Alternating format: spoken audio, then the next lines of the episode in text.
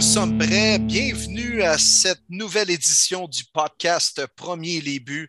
Mon nom est William Boivin et toujours bien accompagné de mes chums David Gilbert et Martin Saint-Jean. Les boys, comment allez-vous? Messieurs, je peux pas croire que je suis rendu à dire ça, mais le deux tiers de la saison est accompli. Mm. Nous sommes officiellement dans le dernier droit avant les séries éliminatoires. Une partie de moi qui est excitée, mais une autre partie qui me dit la fin approche. Oui, hein, ça, ça, ça va vite. Euh, tu regardes la majorité des équipes qui ont eu leur, euh, n'ont pas eu leur bail, là, sont rendues à 12 matchs. Il en reste 5 à la saison régulière. Puis moi, la semaine dernière, les boys, on avait parlé au podcast, mais oh, que j'aurais pas dû parier sur les, les Cowboys de, de- les Cowboys de Dallas. Ça a mal viré, malheureusement, mais bon, euh, c'est ça la vie de parieur sportif. Puis ben, on va se reprendre la semaine prochaine, c'est tout. Euh, mais non, écoute, j'espère que vous avez passé un bon Thanksgiving américain, vous avez eu la chance de regarder les matchs. Le match justement de Dallas était probablement le meilleur à regarder parce que les deux autres, c'était correct, sans plus, là, mais celui de Dallas, on a eu un beau spectacle. Ouais, les boys t'ont fait une girls, hein, David? Oui, exact.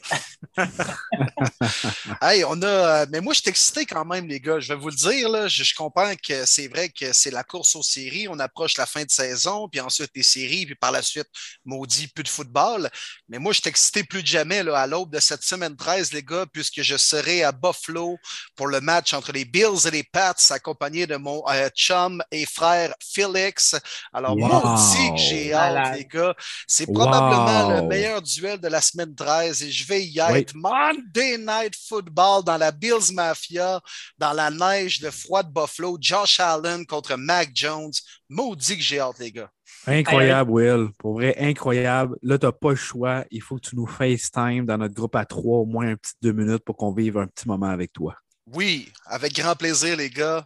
Euh, en direct de la Bills Mafia, en train de casser les tables et boire de la Pabst Blue Ribbon. Oh, Mathieu, Mathieu, euh, Mathieu Bergeron se joint à nous, les boys. Oh que oui, très content de l'avoir avec nous. Écoutez, une belle petite surprise dans le podcast de cette semaine. Euh, je l'avais déjà interviewé sur le podcast l'année passée. Euh, beaucoup, beaucoup de plaisir. On a euh, justement quelques amis en commun, dans fond, un ancien collègue de travail qui connaît très bien sa mère, Annie Bergeron, donc qui nous a rentré vraiment en contact ensemble. Puis je me suis dit, ben, pourquoi pas avec la fin de la saison de Syracuse, le timing est parfait. Puis Mathieu, il, il m'a tout de suite dit go for it. Il dit ça va être le fun et tout ça. Fait que très, très heureux de l'accueillir en ce moment même. Mathieu Bergeron, le bloqueur gaucher de Syracuse. Yes! Pierre de Salut Québécois boys, de ça va bien? Victoriaville. Comment ça va, Mathieu? Ça va bien, toi? Ben oui, ça va super bien, Yes, accompagné Merci des là, amis euh, David Ben Gilbert, William. Boivin. Quoi, content de t'avoir. c'est vraiment le fun. Hey, Nice. Mathieu, euh, toute une saison cette année, euh, je sais bien que tu sais, j'ai lu un peu, le salaire qui était un peu déçu d'avoir juste un All Honorable Mention sur le All ACCT, mais ça reste quand même que quelle belle saison, un super rebound par rapport à la saison de l'année dernière qui avait été plus difficile. Comment tu as vécu ça? Parce que là, euh, ben, la, la saison est terminée. Comment tu as vécu ta saison? Euh, ben, moi, c'est sûr que la saison, euh, en général, ça a été euh, beaucoup d'émotions. Euh, tu sais, je pense que je parle au niveau collectif en ce moment. Là, au niveau d'équipe, euh, il y a eu beaucoup de close games. Euh, excusez mon anglicisme, là, mais il y a eu beaucoup de, matchs qui sont, terminés à la dernière seconde. Ça a été euh, une saison remplie d'émotions, mais je suis content de voir la progression de l'équipe, surtout du, la chimie que notre équipe cette année avait. c'était vraiment une bonne chose. Une bonne chose. C'est pour ça qu'on a été tellement dans des matchs, comment dire, on a compétitionné contre beaucoup d'équipes, contre Wake Forest, contre Clemson. C'est des, des, des gros clubs cette année. Puis euh, c'est ça, là. Ah, c'est malade. Puis, tu sais, tu dis, euh, ça va du bon bord. Je regarde, mettons, tu sais, toi, tu es honorable mention, mais tu as, par exemple Sean Tucker, votre porteur de ballon, euh, first team All ACC. C'est une- tu sais, c'est un, freshman. Vous avez aussi votre cornerback qui a été third team aussi, qui est, en fait, voyons, j'avais son nom il y a deux secondes, mais là, j'ai un blanc, bien sûr. Ouais, 12. 12, 12, 12 Chestnut, Ouais. exact. Écoute, euh, c'est le fun parce que là, il y, y a de la jeunesse qui embarque là-dedans. Toi, tu as pris la décision, de ce que je comprends, de, retourner pour ton année senior? Ouais, c'est ça. Euh, J'ai pris la, décision de, de, reprendre ma, ma- mon année senior. Euh, je pense que c'est la meilleure décision pour moi, surtout connaissant mon but, là, mon but ultime. J'ai pris les conseils de, pas mal tout le monde autour de moi, que ce soit entraîneur, famille, euh, des, agents. Puis avec l'information que j'ai eue, j'ai trouvé que la décision de revenir, c'était la meilleure. Oui, absolument. Moi aussi, je trouve que c'est une très, très bonne idée. Euh, je pense que tu peux juste t'améliorer avec ça. Tu as une solide saison. Euh, je pense que tu as la capacité, la place encore de t'améliorer. Euh, tu es un homme très, très intelligent. Puis je pense que tu vas saisir toutes les opportunités à venir en 2023. Puis on est très, très fiers, en tout cas ici au Québec, de, voir toute la suite de ta carrière. Puis on va être à 100% derrière toi, mon cher ami. Tu dois sûrement connaître un gros, gros fan de Syracuse québécois. Si je te dis Dan Turgeon, est-ce que ça dit quelque chose? Ah, ben oui, c'est sûr, je connais Dan. C'est ben oui. le, plus grand fan de Syracuse au, au Canada. Au Canada, ça, c'est sûr, Dan, il a le, le, statut du plus grand fan euh, au Canada. Ça. Un vrai orange. Ouais. ah ouais, de ça. Puis écoute, Dan, il m'a texté, euh, il voulait que je te pose quelques questions. Fait que je me suis dit, ben oui, c'est sûr, je savais que vous connaissiez, fait que ça va me faire plaisir. Euh, la première question qu'il m'a demandé de te demander, il dit pourquoi que les, Québécois, ils restent pas sur Syracuse, qu'ils pensent à, Mittal, euh, Labrosse, Quentin, qui sont tous partis. Est-ce que tu pourrais connaître la raison? ben, je te dirais, les trois gars avaient des raisons différentes. Fait que c'est c'est un peu dur de, mettre une étiquette sur pourquoi les Québécois y partent. Mais les trois gars avaient des raisons différentes. Je pense à Jeff, que lui, euh, il cherche à transférer dans une autre école américaine. Euh, je pense à, à Mittal, lui, il n'a pas eu la chance comme, euh, de vivre le recrutement. Mittal, il est arrivé, je te dirais, il est arrivé ma première année, il est arrivé en milieu de saison.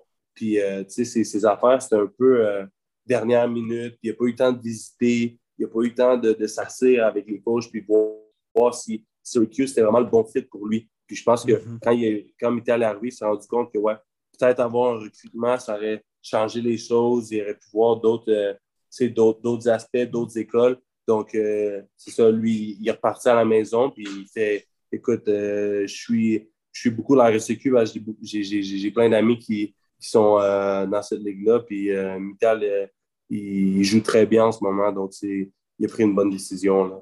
Ouais, écoute, je suis un gars de Québec, puis il a dominé avec le Rouge et Or cette année, sérieusement. Là, c'était même pas chic comment il faisait ce qu'il voulait sur le terrain. Ah non, c'est ça, c'est ça. Michael, euh, c'est, un, monsieur là, quand il est sur le terrain. Puis, tu sais, euh, même s'il serait resté à Syracuse, il, il, se serait taillé une place. Je, suis vraiment euh, sûr de ça. Mais tu sais, des fois, quand tu n'as pas vécu de recrutement, puis tu avec les coachs, puis les, les les, euh, les advisors. C'est un peu dur de, comment dire ça, de se sentir à la maison, tu comprends, quand tu es dans ouais, minute. Fait que, je, je, quand il a pris cette décision-là, moi, j'étais euh, content pour lui parce que je voulais juste qu'il soit heureux sur moi. Hey Marty, euh, moi j'aurais peut-être une question entre deux euh, de ben Dan. Est-ce que ce serait possible? Ouais? Ben, puisqu'on est là-dedans un peu, on jasait des Québécois, Matthew, mais Crime, il y a tout le temps eu comme une connexion hein, entre le Québec et Syracuse. Euh, puis tu sais, toi, tu joues à Tedford, là, tu te ramasses là. On a parlé des autres Québécois aussi. Comment t'expliques cette genre de connexion-là? Ça fait quand même longtemps vraiment que les, les, les Orange viennent recruter vraiment au Québec pour des gars dans la. Oui, c'est ça, ça, fait un bout que les Orange recrutent au, Québec. Mais je pense aussi la proximité euh, de Syracuse puis du, euh, du bassin de joueurs au Québec, c'est un gros rôle là-dedans. Puis, euh, tu sais, je pense à Pat Davis, que c'est lui qui a, qui a, qui a, comment dire ça, qui a starté ça pour tout le monde, pour tous les Québécois. Écoute, Pat, c'est un excellent joueur pour Syracuse. Puis là, je vois qu'il joue aux Alouettes aussi. Là, c'est sûr que quand, quand, les coachs ont vu comment Pat s'est développé et comment Pat est performé là, ils ont dit ben, on va aller chercher des Québécois parce que les Québécois, ils, jouent au cégep, ils ont les mêmes années d'éligibilité. Puis euh, avec le cégep, ils ont, euh, ils ont une année de plus que nos gars du high school. Fait ils sortent du cégep, ils euh, sont, sont, plus physiques, sont plus gros, ils ont, sont ils ont plus d'expérience à l'école parce qu'on a une année de plus. Donc,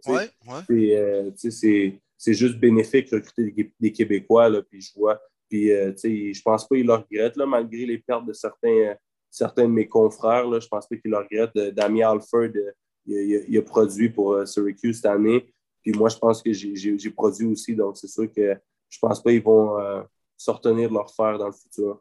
Non, non, vous avez lancé une belle lignée, j'ai l'impression. Tu as raison. Exact. Il va y avoir un nouveau aussi en 2022 du côté de Syracuse. comment est-ce que tu vois ce nouveau changement dans ton, dans ton travail? Ben, moi, je vois ça.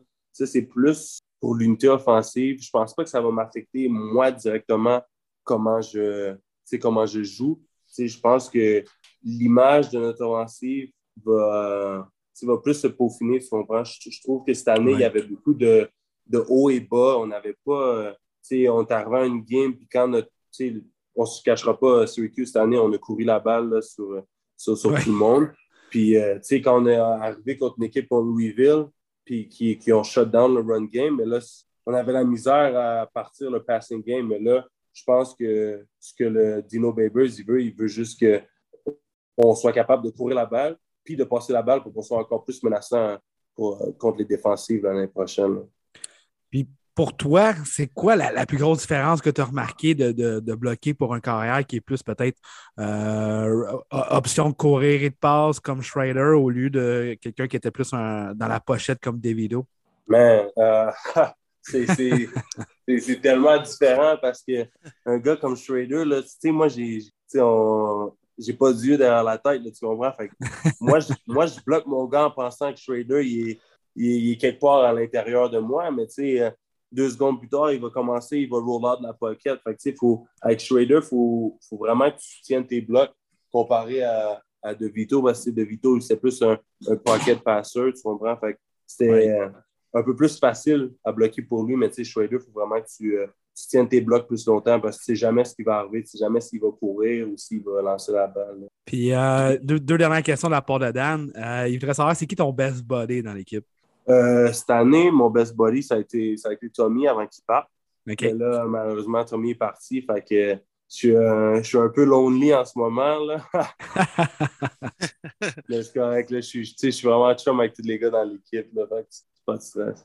OK, cool. Puis une dernière question euh, vraiment hors sujet sur le football. Je voudrais savoir c'est quoi ton, ton, restaurant préféré? D'après moi, Dan, il a pas mal fait le tour, puis là, il s'en cherche d'autres. ah, mon restaurant préféré au Québec? Euh, non, à Syracuse. Oh, à Syracuse? man, c'est une bonne question, ça. Il y en a trop? Écoute, Écoute, t'es un O-line. Je comprends que les gars, vous avez essayé une coupe de resto. Là. Ah, man, je te dis, je, te dis je pense qu'on les a toutes faites. Puis là, à chaque fois, on est bon, Ça. Ah, me semble, me semble qu'il faudrait quelque chose de nouveau. Me semble qu'il quelque chose de nouveau. Mais à chaque fois, on est, genre, on est déjà allé là, on est déjà allé là.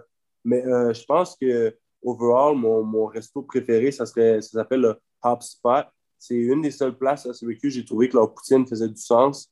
Donc, euh, je me prends un burger avec une poutine, puis on dirait que je me sens à la maison un peu. C'est sûr, le fromage, la qualité du fromage, c'est pas, pas le best, mais écoute, ça fait un job. OK, c'est quand même du fromage en grain. C'est pas juste genre un, gasket là, de single garoché sur des frites fraîches. Là. Non, non, c'est vraiment du fromage en grain. C'est sûr qu'il n'est pas aussi frais qu'à Victo, parce que je suis vraiment fier de notre fromage à Victo. Mais, euh, mais la poutine vient pas de là, d'ailleurs. Ouais, c'est ça. Écoute, il y a, Au Drummond, hein? Chris, il y a une guerre, là, hein? Ah, c'est ça. C'est un autre débat que, tu sais, moi, je, suis prêt à rentrer, mais, tu sais, on, on, va, rester ici, on, va rester ici jusqu'à minuit. Mais c'est ça, il y a un débat entre la région de Victo et la région de Drummondville pour savoir qui, qui a fait la poutine. Écoute, moi, je, suis un gars de Victo, donc je veux dire Victoriaville. T'as pas, pas trouvé du fromage de Victo à Syracuse, dans le fond. C'est ça que tu nous dis aussi, là. Ouais, c'est ça. Le fromage n'est pas aussi frais ici. c'est bon, ça. Hey Matthew, écoute, euh, moi je suis un, fan fini de NCAA. Puis il faut que je te demande parce qu'en jouant dans le ACC, tu as joué contre des gars iconiques. Euh, tu as joué contre Clemson, fait que tu as vu Trevor Lawrence direct devant toi pendant qu'il jouait de son bord. Euh, puis défensivement, tu sais, là, tu joues contre des, joueurs qui vont se ramasser dans la NFL. y a-tu un gars avec lequel tu le vois arriver, là, puis à chaque, à chaque fois que tu as joué contre lui, ça a toujours été difficile. Tu sais, moi, je pense à un Brian Brees, à Clemson, un Xavier Thomas. Euh, y a-tu un gars, un defensive end, que quand tu le vois arriver, tu te dis, oh boy, ça, ça va être toute une job aujourd'hui?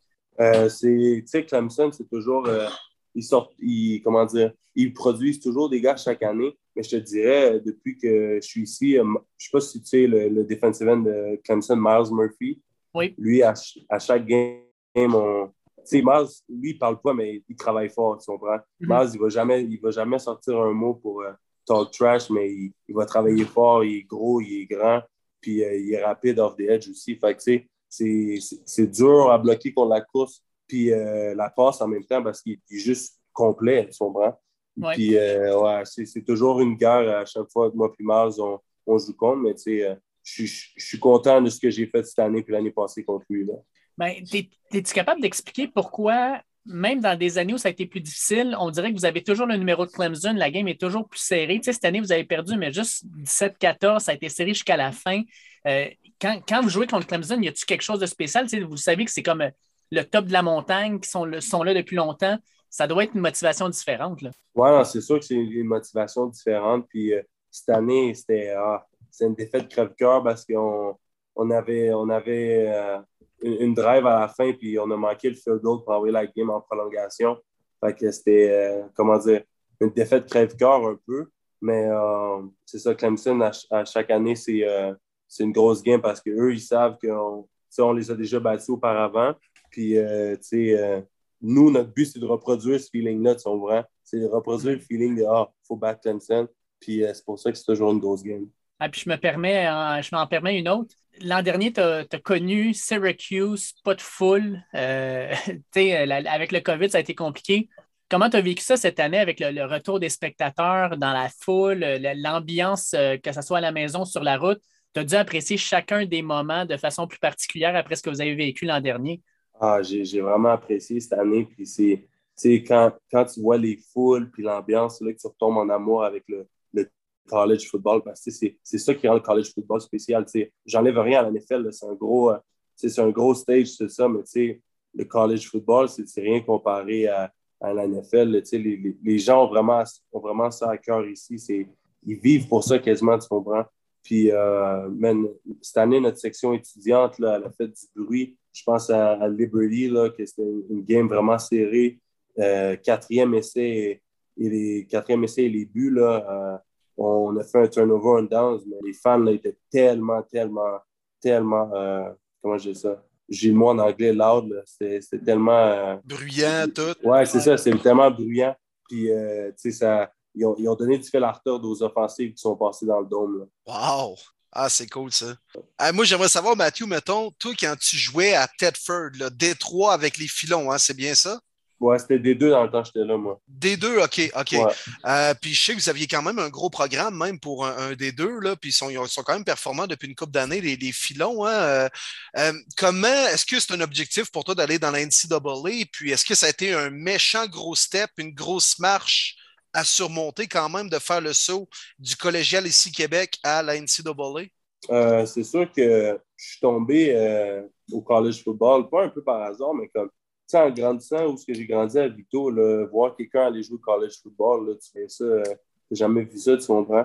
Fait que, nous, on voyait le college football comme on voyait la NFL, là, tu comprends? Puis en grandissant, moi, je, me suis toujours dit que j'allais jouer à, l'Université du rouge et Puis euh, quand Tedford m'a donné la chance de venir à, Syracuse pour un camp, même à là, je me suis dit, ah, je vais aller, je vais aller aux États-Unis, ça va être un trip en boys, euh, juste prendre du knowledge, tout ça quand j'ai vu que je compétitionnais et que les coachs venaient, c'est là que c'est devenu wow. Je, pourrais vraiment jouer à ce niveau-là. C'est pas juste un rêve, c'est quelque chose qui est atteignable. Puis euh, c'est ça, quand après le camp, c'était on m'a offert, puis depuis ce temps-là, j'ai pas regardé derrière. Puis euh, le step de Tedford à, à Syracuse, c'est sûr, c'était un gros step. Là. Tu passes d'une école de 700 étudiants euh, au milieu de nulle part à une école de 15 000 étudiants sur un campus universitaire américain. c'est un gros step. Puis là, tu arrives là, euh, au game, puis il y a genre 30-40 000 personnes au game. C'était dur à s'habituer, mais un coup que tu es, dans, es dans le rythme, puis tu es dans le bassin, puis tu es à chaque jour, je pratique contre des gars physiques, je pratiquais contre des gars qui s'en vont NFL, tu t'habitues, puis tu t'ajustes au niveau. Justement, tu dis que tu t'es habitué aux gars qui s'en vont NFL, tout ça. Là, toi, dans le fond, tu t'en vas vers justement ta saison senior. Euh, pour toi, c'est quoi les, plus gros ajustements que tu as à faire pour l'an prochain? C'est quoi sur quoi tu veux vraiment travailler pour te donner les meilleures chances? Euh, moi, je, pense que cette année, je euh, désolé, cette année, je vais travailler sur ma finition, finir plus de blocs. Je pense que ça, ça va me démarquer encore plus de, du reste. c'est sûr que je suis content de ma protection pour la passe cette année. Je pense que ça, elle, était vraiment extraordinaire. Puis c'est sûr que les blocs sur la, sur la course, je pourrais toujours les améliorer. je pense que notre offensive sans ligne pourrait être une offensive euh, vraiment euh, axée sur la course l'année prochaine. Donc, euh, mm. c'est sûr qu'il va falloir que je peaufine mes, blocs là-dessus. Es-tu plus un gars de run ou de pass pro? Comment tu te décrirais comme au line? Euh, si j'avais à choisir un, je suis plus un gars de Pasco. Je pense que cette année, j'ai eu beaucoup de succès sur la, la, passe contre euh, le blocage contre la passe. Tu as un bon kick slide, là. On parle en langage au line encore une fois. Là. Ouais, ouais, c'est ça. J'ai un, un, bon kick step. J'ai travaillé dessus euh, beaucoup depuis que je suis arrivé. Puis, tu sais, ouais, c'est ça. Puis, ton rêve ultime, j'imagine, l'année prochaine, c'est d'ouvrir les yeux à bien des recruteurs, puis ultimement de peut-être avoir la chance d'être pêché, puis d'avoir un camp dans la NFL. On a vu des gars bons comme Laurent, même PO Lestage, tu sais, que des O-line qui ont été capables de s'établir. Ben, PO est sur l'équipe de pratique. Ça, c'est des gars qui ont joué au Canada en plus de ça. Euh, fait que tu vois quand même a des gars d'ici, c'est possible à ta position de se rendre dans le big show de la NFL. Oui, Ouais, c'est ça. Les gars comme PO, les gars comme Laurent euh, c'est eux qui ont qui créent le chemin pour nous, les Québécois, puis qui nous donnent euh, cette motivation-là. Parce que c'est la NFL, c'est une business qui n'est pas facile. Écoute, euh, tu peux te lever un matin puis ton, ton stock ne sera plus dans ton casier, là, tu comprends? c'est vraiment une business. Puis je, je trouve que ce, que ces gars-là accomplissent, même au clair, ce que ces gars-là font, c'est c'est spécial, puis ça, ça, nous donne, nous, à Québécois, une source d'inspiration. C'est tellement beau tout ça parce que ça l'ouvre vraiment à, nos jeunes. sais euh, longtemps, le sport ici, ça a toujours été le hockey, l'été, le soccer. Mais là, de plus en plus, c'est le football. C'est vraiment le fun parce que des jeunes Québécois qui, qui voient, exemple, euh, Benjamin Saint-Just qui connaît une bonne saison recrue à d'autres positions aussi différentes. C'est comme Wow, hey, c'est cool, là, la relève s'en vient. Puis de plus en plus de jeunes vont se dire Hey, si eux sont capables puis ils vont voir le chemin, on est capable nous aussi. Puis de plus en plus, c'est incroyable comment le football est développé. Puis tu as parlé de la RSEQ tantôt, qui est une très, très belle ligue, de plus en plus en santé, selon moi. C'est vraiment tout ça euh, merveilleux ce qui se passe là, avec euh, notre football au Québec. Ah, exactement. Puis, tu sais, on, parle beaucoup de Laurent Auclair, puis stage, mais tu sais, il ne faut pas oublier Benjamin, c'est juste que lui, tu sais, il, a performé au niveau euh, universitaire, puis il s'est ramassé sur. Euh, il s'est fait drafter en troisième round euh, par Washington, puis là, il joue. Tu sais, c'est vraiment ces gars-là, ils, donnent la, comment dire, la source de motivation aux petits gars, aux petits gars de Victo, aux petits gars de Trois-Rivières, aux petits gars de partout au Québec, ils disaient Hey, c'est possible, si je mets les sacrifices, je mets les efforts, euh, je peux y arriver. Exactement. Moi, une petite question pour toi. Jusqu'à maintenant, dans ta carrière NCA, le meilleur joueur que tu as fait face, que celui qui te dit aïe, lui, dans une classe à part, ça n'a juste pas rapport? Euh, je pense le, le numéro, le, numéro 11 de Florida State cette année, le, joueur de ligne défensive, Jermaine Johnson. Je pense que lui, c'était vraiment un, des meilleurs joueurs contre qui j'ai affronté au niveau athlétique, au niveau euh, physique. C'était dans une classe à part. Puis, il s'en va au draft cette année, puis je pense qu'il va, il va être repêché très haut. Nice. Puis le gars qui, qui, parle comme trop, mettons. Là. Le, le, gars qui parle comme trop. Ouais, euh, fatiguant, genre, c'est comme, ok, c'est assez. Là. Je te dirais, ma, ma première année, là, j'ai joué contre Florida State, il y avait un, un gros euh, euh, defensive tackle, là, son nom c'est Marvin Wilson. Oui. Je sais pas, oui. Ouais, je sais pas s'il est encore dans la NFL, mais. Oui. non, il a fait le cas des Browns, en tout cas, là, ouais. Uh-huh. Mais lui, il ne fermait pas sa bouche, là, il parlait tout le temps. il était pressenti pour un, choix top 10, je pense, puis il a été undrafted. Là. ouais, c'est ça. Il, euh, hein? il, il, est tombé. Fait que, je ne sais pas ce qui est, ce qui est arrivé euh, derrière euh, de, ce qu'on ne voit pas, là, derrière les, les, médias, les choses qu'on ne voit pas, mais lui, il ne fermait pas sa bouche. Mais toi, mettons, ça te déstabilise-tu plus un, un D-line, mettons, qui va te parler, qui va te jouer un peu dans la tête, ou quelqu'un, comme tu as mentionné tantôt, un D-line qui ne parlait pas, mais qui fait sa job à chaque jeu? là, des fois, tu es comme crime, mais il va-tu être expressif, va-tu sortir de quoi? Mais lequel te déstabilise le plus, mettons? Euh, moi, moi, je pense que les gars qui parlent beaucoup, ça, ça fait juste me motiver parce que moi aussi, j'aime ça parler. ça, ça fait juste me motiver puis me motiver à comment dire, à pas faire d'erreur, tu comprends? Ouais. Mais les, les, les, gars qui parlent pas qui font juste leur job et qui jouent de, de sifflet en sifflet, moi, je trouve que c'est plus dangereux parce que on dirait que tu sais jamais ce qui va arriver, tu comprends? Puis euh, ils gardent au suspense. Puis euh, ouais, c'est ça. Non, je te file, je te file. moi, j'aurais des petites questions d'O-line. Je me garde un peu. Ouais, ok, mettons, selon toi, tu regardes la NFL, j'imagine, tu connais ton foot et tout ça. Euh, la meilleure O-line présentement dans la National Football League, selon toi? Présentement, euh, cette année, je n'ai pas, pas vraiment suivi ça à cause de la saison, mais je peux te dire que, à mon avis, un des meilleurs O-line cette année, c'est Trent Williams. OK, ouais. Ouais, ouais, ouais. Parce les Niners.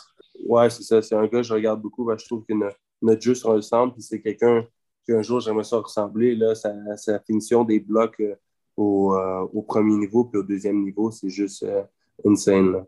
Ah, il est méchant, hein? Il est ah, méchant, il termine ses blocs, puis il est agile en plus. Il bouge bien, puis il a du swag en plus, comme toi, Kim. Ça fait, là. le gars, là, si vous avez regardé un petit peu PFF, là, il a un grade de 99,3. C'est incroyable. C'est presque la perfection sur chacun de ses jeux. C'est presque, la perfection. Puis, tu sais, c'est ça, ça qu'on recherche si on prend à la fin de la journée. c'est sûr que moi, Trent Williams, c'est un gars que je regarde de, de très près. Non, ben, j'allais te demander, dans le fond, ton line préféré, mais tu as un peu répondu à ma question. C'est Trent Williams, vraiment ton line préféré ouais, dans la NFL? Ouais, ouais, c'est Williams. OK. Ben, mettons, euh, tu regardes-tu plus vraiment toujours les tackles ou des fois, tu vas quand même regarder ce que le garde, le centre fait, comment la ligne communique ensemble? Tu sais, des fois, de jouer euh, genre à Seattle, avec 115 de décibels, puis là, tu as le garde qui tape sa, sa, sa, jambe du centre pour lui dire de snapper à balle. C'est quand même incroyable. Tu regardes-tu des fois les jeux d'ensemble, justement, la communication entre les joueurs sur la ligne? Ouais, c'est ça. Euh, tu sais, moi, quand je regarde la, la NFL, j'essaie de retrouver des des, comment dire ça, des, euh, des choses qu'on qu'on fait nous aussi, des, des choses semblables, puis euh, de voir comment leur scheme de bloc un peu, là, comment, comment ils font les, les protections, euh, les, les, les, MT Pro, on les appelle, là, les, où il n'y a pas de back dans il y a pas de running back dans le backfield, ou les, les slides, où ça va, comment, comment ils pick up les twists, comment ils se passent les twists, puis comment ils, ils, annoncent leur, leur protection man-to-man, tu comprends? C'est des petites choses que j'essaie de regarder. Puis aussi, c'est ainsi, j'aime ça regarder à la défensive pour essayer de mieux comprendre les concepts. je trouve que c'est quelque chose qu'il faut que j'améliore, juste comprendre les, défensives en général. J'essaie de porter attention genre, euh, au, type de rush, au type de blitz, puis les, les types de coverage aussi.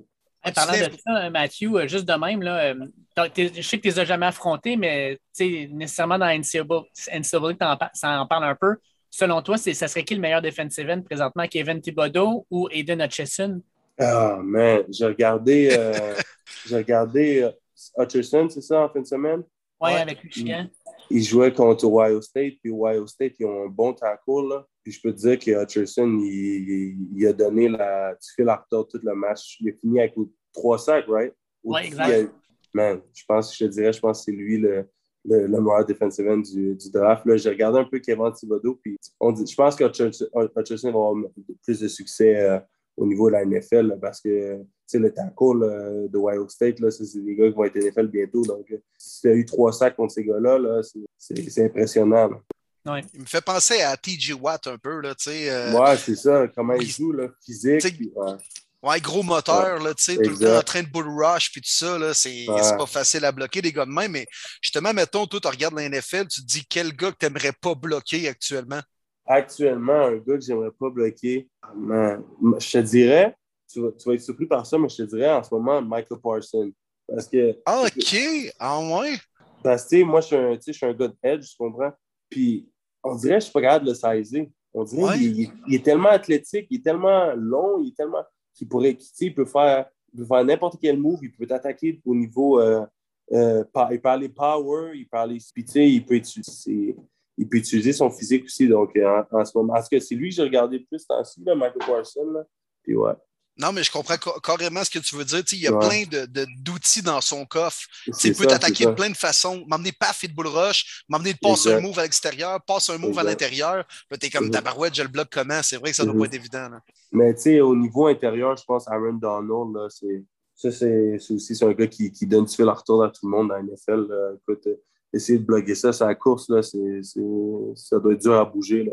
Mais là, je t'avoue que tu m'as déçu quand même un peu, Matthew, parce que je pensais que pour les O-line, tu allais me dire que les Browns avaient une bonne O-line, puis je pensais que tu allais me dire que pour les uh, rushers, Miles Garrett allait être tough à bloquer, mais c'est correct. Là, ah, J'accepte tes réponses. Miles Garrett, parce que Miles Garrett, je vois ça différemment parce que je serais excité de bloquer Miles Garrett, parce que je veux savoir comment je ferais contre lui. Tu vois, je veux dire? Ouais, ouais, ouais, ouais. Je comprends. Mais tu sais, une bébite comme Micah et une bébite comme Aaron Donald, c'est quelque chose, es juste plus là. Ah, tu, tu le regardes physiquement, tu dis, ouais ça, ça, ça, va être une tough game, mais on dirait Miles Garrett, ça serait plus un. Un challenge, tu Un challenge, c'est ça, exact, exact. Ouais, ouais, ouais, je te file, je te file. Puis, selon toi, mettons, euh... ben, vas-y, Dave, vas-y, vas-y. Non, mais vas-y parce que je veux lui poser une question sur la fin de la saison NCAA. Fait que continue avec ah, OK, OK. Ben écoute, je voulais, puisqu'on est un peu dans la NFL, mettons, ton pic pour le Super Bowl cette année dans cette saison imprévisible. Ah, je pourrais, je pourrais même pas te le dire, mais. Pas évident, hein? C'est vraiment pas évident, on dirait. Tu sais, c'est comme, c'est exactement, je sais, euh, tu avais parlé de la fin de saison de la NCAA, là, mais on dirait que c'est cette année, là, dans les, dans les deux ligues, soit NCAA ou NFL, Ouais. Il y, y, a des revirements chaque semaine, tu comprends? La parité est tellement incroyable qu'en ah, ce moment même. Cette année, là, c'est fou. Là. Puis la parité est tellement présente qu'en ce moment même, on est à la semaine 13, puis il y a 26 des 32 clubs qui se battent pour les séries. C'est du jamais vu. C'est fou. Puis même, puis même au NCAA, un matin, j'ai vu, euh, pour ce qui est des bowl games, il y a 82 spots pour les bowl games, mais il y a 83 équipes éligibles. wow! Aïe, aïe, aïe. Ouais. ça fait du bien de voir du changement un peu dans le top 4 pour les playoffs aussi. Là. Ça fait ah, du bien cette année. Ça, change, ça change à, ça changeait à chaque semaine. C'est le fun de voir des nouvelles équipes dans, dans, dans des positions. Là. Je pense à Cincinnati, là, ça, fait, ça faisait je ne sais pas combien de semaines il le laissait à, à cinquième position. Là. ça, ça, ça, fait, ça fait du bien de voir des nouveaux visages. Là. Fait que sûr, moi, je vais, je vais être attentif à tout ça. Euh, durant Matt, tu penses-tu vraiment que Cincinnati, s'ils rentrent en série, ils ont, des chances de gagner, mettons, contre un, Georgia ou contre un Michigan? Ben, si, tu sais, Cincinnati sont quoi, quatrième en ce moment? Oui. Puis ils vont rentrer, si, mettons, on dit que toutes les équipes sont en top 4, là, ils rentrent. Ça veut dire qu'ils vont devoir jouer Georgia, right? Oui. Ouais. C'est ça. Georgia cette année. Là, c'est ça. C'est ça. Avec le D, le D tackle, hein, Jordan Davis, ça? Euh... Ouais. Euh, Dave? je sais pas si c'est German Davis, je pense. Ouais, c'est euh, Jordan Davis. tu dois être content de pas avoir l'affronter cette année. Ah, man. Ce gars-là, hey, ce gars-là, il bouge, il bouge comme un, comme un chat. Il, puis, tu sais, il, il, est gros comme un bœuf. Tu vois ce que je veux dire? Je vois. C'est quick.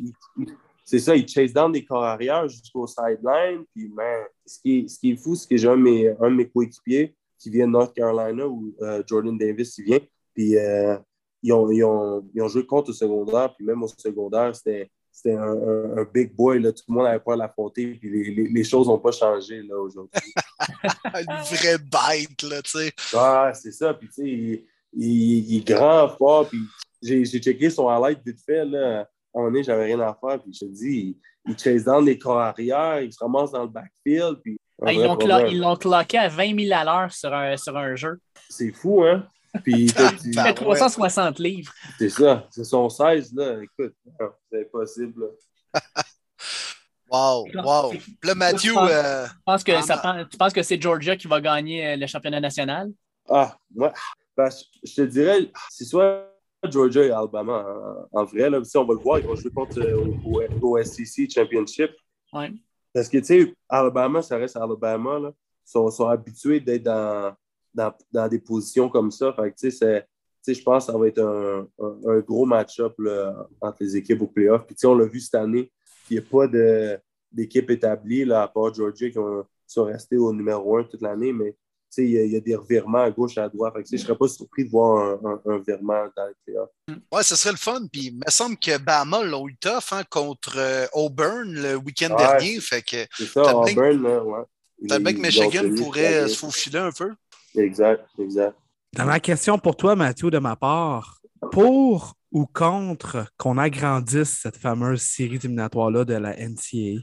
Euh, pour. Moi, c'est pour. Parce que j'aimerais voir plus comme on parlait. cette année, c'était le fun. On voyait des, des, gros programmes perdre, on voyait des, des petits programmes se tailler une place. je trouve que si on mettrait plus de place dans les playoffs, ça permettrait à ces petits euh, revirements-là. Pas on est tanné de voir les mêmes équipes, mais moi, je veux dire. Mm-hmm. Ben oui. Combien d'équipes, selon toi, serait l'idéal? Euh, moi, j'avais vu euh, des affaires là-dessus, je pense que 8, ça serait un, un bon chiffre. Là, ça serait pas trop, ça serait pas euh, trop petit non plus. Je pense que ce serait un bon entre-deux. OK, cool.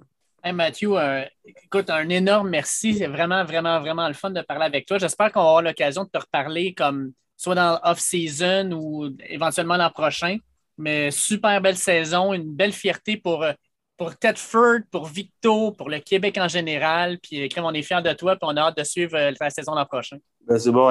merci à, vous de m'avoir invité. Puis, tu sais, s'il y a quelque chose, vous me lâchez un texte, puis je vais être là. Hey, t'es bien smart, Mathieu. Puis lâche pas, mon ami. Puis merci d'être venu nous jaser. Ça a été, ça a été vraiment cool. Puis on te souhaite que le meilleur. Moi, je pense que tu as tous les outils puis tu as tout le potentiel pour euh, monter encore une fois au next level. Puis euh, lâche pas, man. Euh, juste des bonnes choses vont arriver. Merci beaucoup. C'est vraiment apprécié. Moi, je dis merci de la part de tous les jeunes de pouvoir avoir un autre idole euh, du côté québécois qui est capable de percer de l'autre bord euh, des lignes. Honnêtement, Mathieu, euh, on est très, très fiers de toi ici au Québec, puis c'est sûr qu'on ne te lâche pas, puis on se tient au courant. Toujours un plaisir de te parler. On se parle des fois, nous autres, à l'extérieur, puis c'est toujours, toujours un plaisir. Tu es toujours disponible. Honnêtement, chapeau à toi, Mathieu. toujours pas évident avec une grosse routine et tout ça, mais tu es vraiment un vrai gentleman. Exact. Merci, Martin. Puis, c'est sûr que c'est le fun de de faire ça pour, pour, les gens à la maison parce que je trouve qu'on n'a pas assez. Aux États-Unis, ils ont beaucoup de, de stores à, à qui s'attacher, tu comprends? Fait c'est sûr, c'est une fierté de pouvoir faire ça pour les gens à la maison. Hey, fait que bonne poutine à Syracuse, mais là, tu vas, tu, vas venir en manger dans le temps des fêtes en, à Victo ou ben? Ah, c'est le premier repas là, le, le, 12 décembre que je vais manger au Max Poutine. Ça va être une, une poutine frivole avec des saucisses. Là.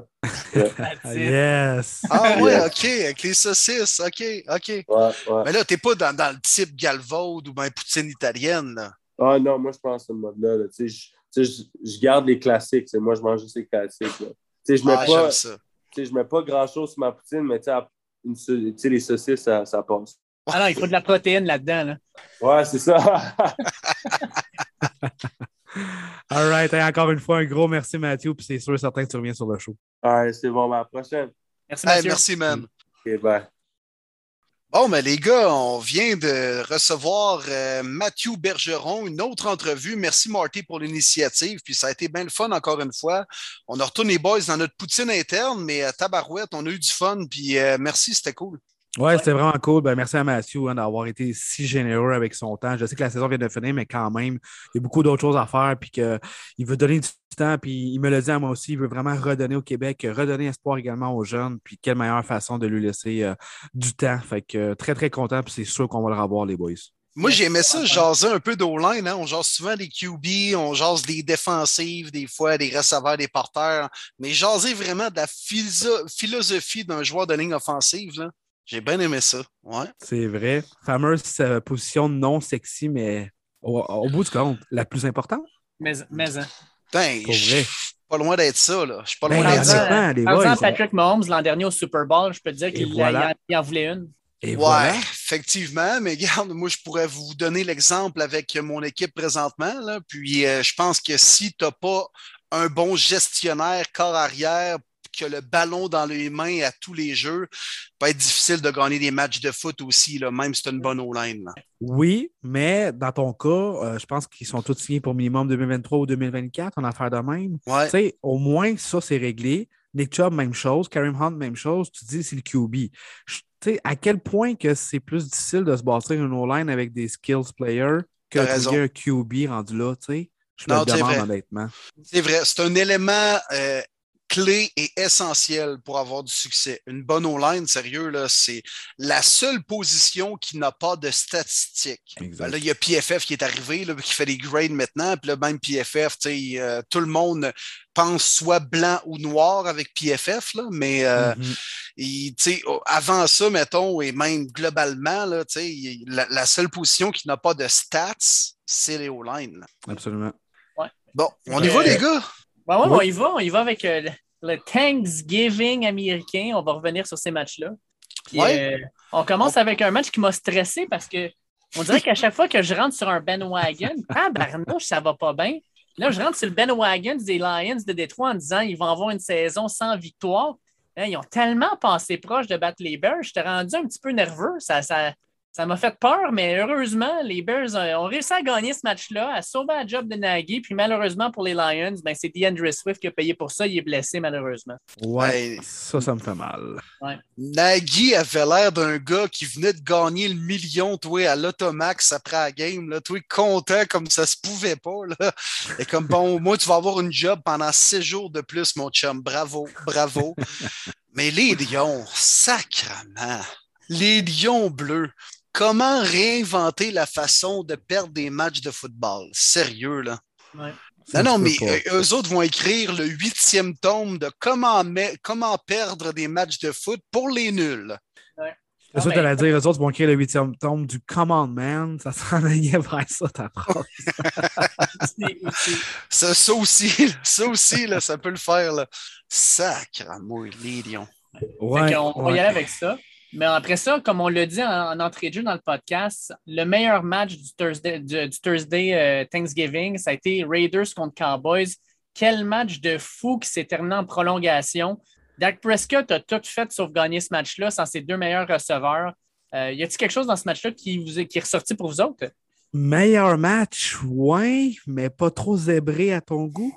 Ouais, 276 verges de pénalité. 28 flags, 14 de chaque barre, première fois de l'histoire. Ça se peut pas. Tu sais, au moins, c'est 14 de chaque côté. Je me dis, bon, là-dessus, c'est pas pire, c'est fair, mais c'était long. C'était long. C'était bon, mais genre, j'ai trouvé ça un petit peu trop zébré à mon goût. Ouais, non, t'as raison. C'est vrai. Puis euh, le, demi-défensif Brown des Cowboys là, qui a pogné quatre pass interference. Là. on se dit, ben écoute, c'est jamais 203. Oups, c'est jamais 304. Non, c'est jamais 405. non, sérieusement. Mais c'est vrai qu'il y avait beaucoup de flags, puis ça ralentissait le rythme de ce match-là qui avait des, bonnes séquences en offensive de part et d'autre. Les Raiders sont durs à évaluer. Hein. Derek Carr en a sorti une solide pendant que Dak Prescott s'ennuyait de ses deux premiers receveurs. Mais moi, la défensive des Cowboys m'inquiète un petit peu, pas personnellement, parce que je me contrefous des Cowboys, là, mais pour leurs partisans à eux, je pense vraiment qu'ils ont tout ce qu'il faut pour gagner la division, pour faire un bon bout de chemin en série.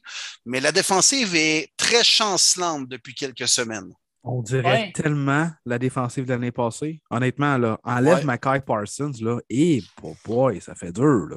Ouais, puis tu sais, c'est pas juste ça. Mettons, euh, j'ai écouté un podcast cette semaine, le Ryan Russello podcast, puis il reçoit euh, les lundis, là, il, reçoit toujours un invité, euh, Trent Dilfer. Puis Trent Dilfer, il dit c'est fou parce que les Raiders, là, ils ont couru avec un genre de, zone scheme pendant tout le match, puis il n'y a eu aucun ajustement des Cowboys de Dallas défensivement. Ils n'ont ont rien fait. Puis, ben, écoute, les Raiders, ils l'ont remarqué, on dit crime, nous le donne à chaque fois, on va l'utiliser. C'est ça qui m'inquiète un peu. On dirait que les ajustements ne se font pas bien. Euh, puis oui, euh, Micah Parson est hallucinant, mais on dirait que euh, quand on n'a pas comme Diggs qui fait une interception, peu importe, un jeu important, c'est une défensive qui cherche par moment. Euh, ouais, c'est inquiétant, je suis d'accord avec toi, Will. Le Thursday Night Football en Nouvelle-Orléans, 31-6 Bills, mais je n'ai pas été si impressionné. Je ne sais pas pour vous, les boys, c'était pas vraiment un adversaire de calibre. On venait de se faire pitiner par Jonathan Taylor. Oui, Josh Allen, ça fait du bien quatre passes, mais ces deux interceptions m'ont déçu. Euh, du côté des Saints, enfin, ils ont compris que Trevor Simmons, c'est pas mal terminé. Ils vont essayer ton boy Taysom Mills cette oh, que oui! Le couteau suisse is back! Mais bon, les Saints sans Camara, et c'est plate à regarder cette équipe-là. Pour moi, c'était pas une surprise, mais j'ai pas été convaincu non plus. Très bien décrit. Ouais, tu sais, 10-0 à la demi contre une équipe des Saints qui avait pas grand-chose. Il n'y avait pas de running back, pas de receveur. Euh, décevant. C'est la bonne façon de le dire. Oui, puis tu sais, on a fait des points tôt en deuxième demi, mais suite à des revirements, puis c'était pas nécessairement un demi-défensif qui avait volé le ballon, il y avait vraiment le pic dans les mains de Simeon. Puis par la suite, tu sais, Allen et l'offensive des Bills reprennent le ballon à ligne de 40, on se va marquer des points. Fait non, c'est rien de bien, bien convaincant. Puis je pense pas qu'on peut se baser sur cette victoire-là pour euh, vraiment dire que les Bills sont de retour à la veille d'un gros duel face aux Pats. Puis pour moi, le highlight de cette rencontre-là, c'est le demi-coin numéro un des Bills, Travis White, torn ACL, saison terminée. C'est épouvantable pour cette défensive-là qui ne pouvait pas se le permettre. On n'a pas de profondeur au poste de demi-coin. on va parler des deux premiers matchs de dimanche qui ont, selon moi, été les matchs où on a vu les plus grosses performances de porteurs de ballon. Le premier, Steelers contre Bengals, Joe Mixon, 165 verges au sol puis deux touchés. Il a éclaté la défensive des Steelers, qui était quand même leur force. Euh, les Steelers, je ne suis pas sûr qu'ils vont se relever de cette défaite-là. Moi, je pense que c'est une équipe qui s'en va vers les fonds. Puis les Bengals, hop là, je pense qu'ils commencent à se réveiller. Puis ça, ça va faire peur à pas mal tout le monde dans l'AFC. Hey man, c'était 31-3 à la demi. Non, mais qu'est-ce que tu fais, toi, dans le vestiaire à la demi? Tu veux pas remettre tes spikes pour retourner sur le terrain, là? Tu te dis, c'est terminé, là. Non, mais belle victoire des Bengals. Ils ont pilé d'en face aux Steelers. Puis moi-même, écoute, méchante erreur, j'avais choisi les Steelers en disant Ouais, tu sais, c'est une équipe qui joue de l'old school football, puis ils vont être capables justement de contrôler l'horloge, puis d'arrêter le jeu au sol. Et Seigneur, je me suis trompé pas à peu près. Ouais, ça a été de l'autre côté. Euh, j'ai adoré cette victoire-là pour les Bengals parce qu'enfin, ça a été le jeu au sol. Seulement Joe Mixon. Joe Burrow n'a pas eu besoin d'en faire beaucoup. Seulement 190 verges, c'est parfait. Ça l'a fait reposer, euh, pris confiance. La O-line qui a travaillé beaucoup sur le run block au lieu de pass block, ça leur a donné aussi de la confiance. Euh, j'ai vraiment aimé cette rencontre-là.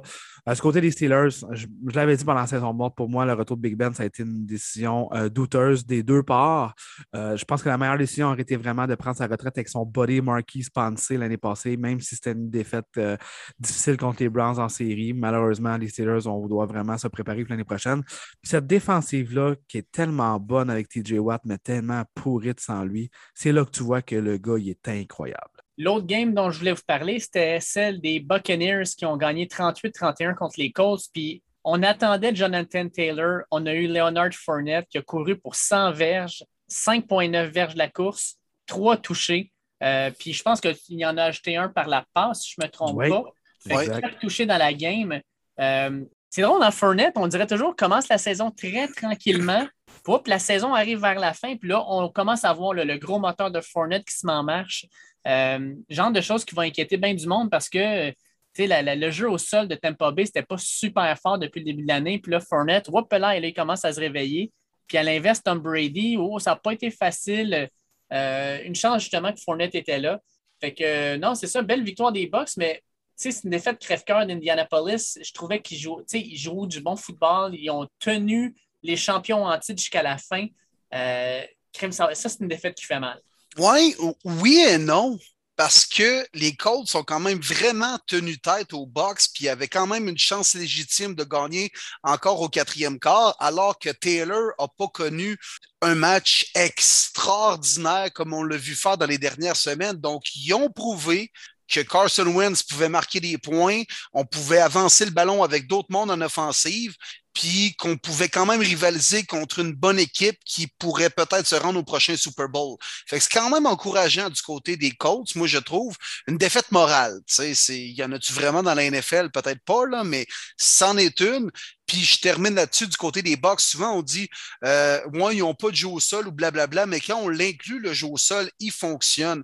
Fait que les box, là, sont dangereux parce qu'ils peuvent gagner de toutes sortes de façons. Bravo, Bruce Arians.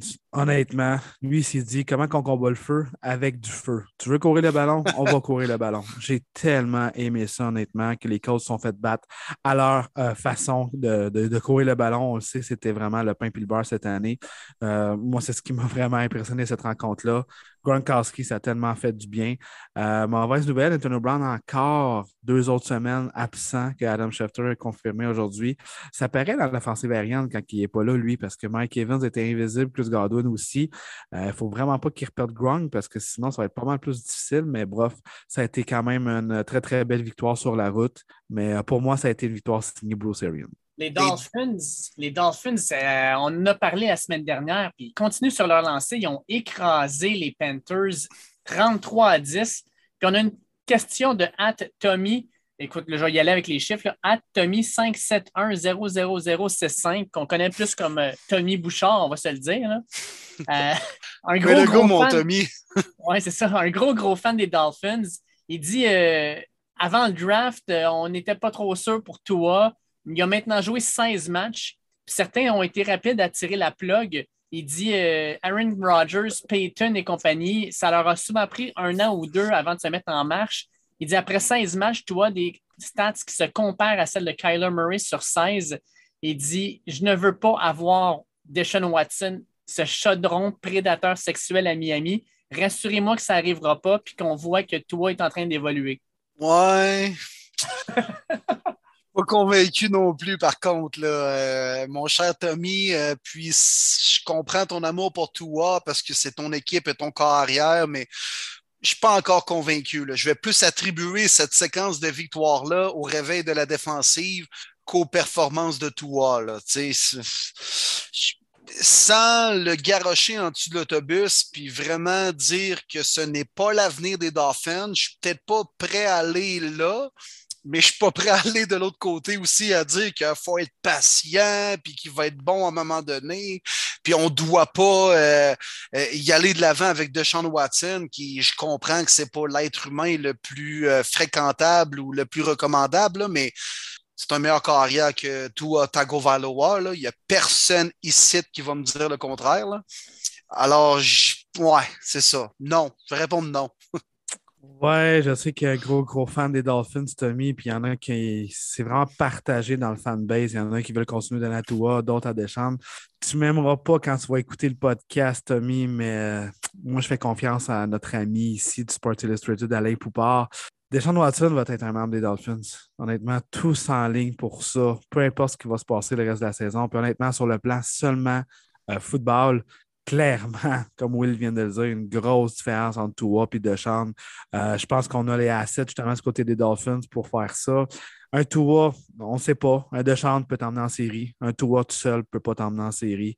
Plate à dire, mais je persiste et je continue à croire que Deshaun sera un membre des Dolphins en 2020. Moi, Tommy, je vais te remonter le moral, mon Tommy, parce que je l'avais dit la semaine dernière et je vais le dire encore cette semaine. Vous êtes une équipe qui, d'ici trois semaines, va être à 500 parce que j'ai l'impression que vous allez battre les Giants cette semaine, que vous allez battre les Jets le 19 décembre, puis vous allez arriver à Noël 7-7, l'équipe la plus haute de la NFL parce qu'il n'y en aura pas d'autres qui vont avoir gagné six matchs de suite de même, parti 1-7 puis revenir 7-7. Puis après ça, les Saints vont être battables, les Titans vont être battables. Puis ça se peut très bien que la dernière game de l'année contre les Patriots, ça va être une game qui va vous permettre de monter soit à 17 ou soit de tomber à 9-8. Si vous tombez à 17, je vous le dis, vous allez en séries éliminatoires. C'est une équipe, moi, je pense, qui pourrait surprendre en fin de saison. Je te dis, tes Dolphins, ils ont une réelle chance d'aller en séries éliminatoires. Ouais, mais pas à cause de Tua, là. J'ai pas dit à cause de Tua, mais moi, je veux dire qu'il faut y croire. Les Dolphins, présentement, il faut le croire. Ils gagnent, puis ils gagnent de façon convaincante. Oh que oui, puis en plus de ça, ils ont fermé le clapet, pour ne pas dire la gueule, à Cam Newton. Oh que j'étais content de voir ça. In back for the bench, mon gars. Exactement. Toutes les memes, c'était incroyable. I'm back sur le banc. C'est simple que ça. Mais il euh, faut donner crédit honnêtement à l'unité défensive des Dolphins. C'est celle qu'on reconnaît de l'année passée. Ça joue beaucoup mieux. Ça joue serré, tête. Euh, les demi de coin également. Puis le choix de deuxième round, Jevin Holland, ça commence à être un vol. Il aurait facilement pu sortir première round, honnêtement, l'ancien maraudeur des euh, Oregon, des Ducks. quelle saison qu'il connaît un Canadien. Trois sacs du corps en plus. Un Canadien, un gars qui met du sirop d'érable dans ses céréales. ouais. ouais, sous le palmier, il faut créer. Ouais, c'est ça. parlant des Patriots, euh, eux aussi ont gagné euh, de façon assez convaincante, 36 à 13 contre les Titans. Les Titans, là, ouf, sont 8-4, mais ils auront de l'air plus d'une équipe 3-5 présentement. C'est pas super ce qu'on voit d'eux autres. Ouais, mais en même temps, c'est les Pats qui sont en feu en joie le vert aussi. Là. Ouais. Oui, mais quand même, Will, quand tu as deux porteurs qui courent pour 100 verges et plus, oui, je sais qu'il y a une longue course de 68 verges là-dessus, mais que tu domines le rushing yard, je peux comprendre. AJ Brown pas là, Julio Jones pas là, mais pour moi, Julio Jones, je le note plus parce qu'il était juste pas là toute l'année. Euh, Tanil, il est bad as fuck. Pour vrai, c'est tellement le gars des Dolphins, même pas sans verge. Je comprends que tu es, en Nouvelle-Angleterre, mais quand une attaque au sol te donne autant de bonbons que ça sur la route en Nouvelle-Angleterre, c'est rare. Puis tu n'es pas capable d'en profiter. Très décevant. Mais Mac Jones est hallucinant. Tu vas pouvoir nous faire un rapport parce que tu vas le voir en vrai, mon chanceux de Will. Ah, j'ai hâte. Sincèrement, là, Mac Jones, ce gars-là, il est hallucinant. Aucune, aucune, aucune gêne. C'est un gars là, qui se pointe sur un terrain. NFL, première année, do your job. Il le fait bien, il ne fait pas d'erreur, brillant, lit bien le jeu. Puis, tranquillement, pas vite, on a l'impression que les pattes sont en train d'y enlever un peu les œillères, donner un petit peu plus de jeu, donner un peu plus de liberté. Puis, my God, qui contrôle bien ça. Euh, ça, ça, va être le meilleur carrière de ce repêchage-là pour la première année. Ça, c'est 100% sûr. Probablement la recrue offensive de l'année. Euh, dans cinq ans, je ne suis pas sûr qu'on va encore dire que c'est le meilleur carrière de ce repêchage-là. Oh, on verra. On verra. Peut-être. On verra. Vous étiez pas prêt à dire en début d'année que c'était même juste le QB qui allait avoir la meilleure première année. Puis je comprends qu'il est dans un bon système, puis il joue pas avec les Jags, puis il joue pas avec les Jets, puis je comprends tout ça là. Mais moi j'aime les performances de Mac Jones, puis ça démontre que les maudits analystes là, puis ceux qui décortiquent pendant 600 ans des joueurs là, puis oh, il n'y a pas le prototype athlétique ou la mécanique de lancer pour réussir dans la NFL. Ah, il lance-tu le putain de ballon au receveur qui est, démarqué ou il lance pas le ballon? À un moment donné, arrêtez de chercher plus loin. Le gars comprend comment décortiquer une défensive, comprend la game, puis oui, il est dans un bon système présentement, mais il performe plus que jamais. J'ai l'impression qu'on commence à justement lui laisser un peu plus de laisse pour pouvoir s'épanouir sur le terrain. Mac Jones est hallucinant et les Pats le sont tout autant. On le sait tous que dans cinq ans, le meilleur corps de cette QV-là, c'est Kyle Trask. N'est-ce pas, mon Dave? J'irai pas là. Non, j'irai pas là. Parce que dans cinq ans, là, ça va peut-être être le corps arrière partant des Lions de Détroit, puis maintenant, on va brailler notre vie. ah non, c'est le digne successeur à Brady. C'est fou comment que Dave, il faut toujours que ça revienne au Lyon. Ça n'a aucun sens l'amour qu'il y a pour la ville de Détroit. Ça, oh, ça me fait capoter. Je pense que sa couleur préférée, c'est le bleu. Exactement. J'ai un tatou d'un lion bleu sur le chest. Lui, ses enfants, quand il était jeune, Dave, il dessinait des lions, tu sais, des lions, tu sais, beige, brun. Qu'est-ce que tu fais, là? Il déchirait le dessin. T'es là, un ah, lion, c'est bleu, maudit. C'est bleu! Papa, pourquoi qu'à l'école, il y a plein de crayons de couleur, puis à la maison, c'est juste des crayons bleus? On est des fans des Lions, 17! hey, euh, game, game plate, sérieusement. c'est plate parce qu'on retirait le chandail de, euh, de Michael Strahan, mais les Giants vont gagner le match 13 à 7. Ah. J'aurais le goût de faire rewind, de retourner dans l'épisode de la semaine dernière, puis d'effacer tout ce que j'ai dit sur les Eagles. Euh, Colin, que ça n'a pas été facile. Jalen Hurts, ça, a été difficile. Il revenu à ses mauvaises habitudes de courir le ballon trop rapidement, de faire des erreurs par la passe. Daniel Jones, c'est Daniel Jones. Puis euh, les boys, question de Hat Pierrot38, Pierre Roibon, qui nous demande on fait quoi avec Jalen Hurts en 2022? Puis on fait quoi avec Daniel Jones en 2022? Puis tant qu'à être là, on fait quoi avec Maker Mayfield en 2022? Vu que la classe de carrière de la prochaine, du oh, prochain repêchage n'est pas évident. Wow, wow, wow, là. On mélange pas Jalen Hurts, Daniel Jones et Mon Baker, là. Wow, wow. Pierre Roibon l'a fait, mon homme. Non, non, attends peur, là. Mais je vous l'avais dit que les Eagles ne devaient pas rentrer dans ce piège-là hein, contre les Giants, puis c'est carrément ça qu'ils ont fait. Tu sais, là, il était la petite souris, ils se sont laissés attirer par le morceau de fromage sur le piège, puis paclac! Ils se sont fait snapper. Ben, honnêtement, je pense que Jalen Rieger voulait tout simplement imiter son ancien collègue, même s'ils n'ont pas joué ensemble euh, de deux, trois ans, Nelson et Goller. ne peut pas croire tout ce qu'il a droppé dans cette rencontre-là. ça n'a pas de bon sens. Deux passes pour le toucher victorieux à la fin, il est drop. Ouais. Oui, exactement. C'est l'histoire des Eagles, hein, justement. Puis oui, tu l'avais bien dit, il ne fallait pas tomber dans le, piège. Euh, moi aussi, Hurts, il m'a déçu. Mais pour répondre à la question, euh, il a déçu une rencontre. Il a déçu quelques rencontres. Honnêtement, sa saison, pour moi, à date, c'est un succès. Euh, il est un petit peu plus en avant de ce que je pensais dans son développement. Première année aussi de Nick Sirianni. Euh, moi, je trouve que ce serait une erreur des Eagles de déjà jeter la serviette. Euh, pour moi, c'est de continuer avec lui. Puis pour les Giants, ben, il y a de plus en plus de rumeurs qui font en sorte qu'on le sait déjà. Dave Gettleman va perdre sa job aussitôt que la saison se termine. Avec raison. Euh, oui, absolument. Joe Judge peut-être va perdre sa job aussi. Avec raison. Euh, puis on serait prête probablement, c'est le propriétaire, à euh, offrir deux ou trois choix de première ronde, surtout qu'on en a deux cette année aux Seahawks pour Russell Wilson. avec raison. non. sérieusement, c'est hallucinant. Là. C'est c'est plate parce que tu regardes ça puis tu te dis, crème, euh, tu sais, Jalen Hurts, pas mauvais, c'est correct, mais Daniel Jones, Daniel Jones ne peut pas être le carrière partant des Giants l'année prochaine. Si tu mets Daniel Jones là, tu le mets dans une situation pour littéralement qui, qui, a, un échec. Là. Je veux dire, la, la, foule ne sera jamais derrière ce gars-là. Euh, la, foule des Giants ne l'est déjà pas. Là. Fait que si tu le ramènes l'an prochain, ça, ça, ça, va être encore pire. Euh, c'est triste parce que le gars a du talent, mais il fait des erreurs constamment. Euh, puis il ne s'est pas amélioré. Fait que non, je pense que Daniel Jones, ça, va se terminer là pour lui. Il a été placé dans une mauvaise situation, pour vrai. les Giants, ça tourne en rond depuis trop d'années. Puis c'est pas l'homme de la situation, puis ce ne le sera pas probablement jamais, là, mais c'est pas juste la faute à Daniel Jones. On n'a jamais eu d'O-line. Puis Saquon Barkley, pour le deuxième choix total, ça a été un mauvais, une mauvaise sélection pour de vrai. C'est rien contre le gars. Puis je comprends qu'il est blessé, plus souvent qu'autrement. Puis il contrôle pas ça. Mais dans la situation des Giants, ça a été un mauvais choix. Mais pour les Eagles, euh, juste pour répondre à la question de, notre ami qui nous a écrit, euh, moi comme Marty, dans le fond, faut tu l'expérience avec Jalen Hurts. Pour de vrai, euh, il n'a pas été mauvais cette année. Il faut que tu donnes une autre occasion de se prouver l'année prochaine, peut-être avec des receveurs qui savent attraper le ballon et non pas Jalen Rager. Peut-être que ça l'aiderait aussi. Mais euh, non, pas de vrai, les Giants, c'est quand même encourageant, mais c'est une défaite qui va leur faire mal. Ça. les boys, je regarde ça parce qu'on parle justement de, ces équipes-là. Euh, les équipes qui vont être sur le autour de l'autoroute I-95 aux États-Unis.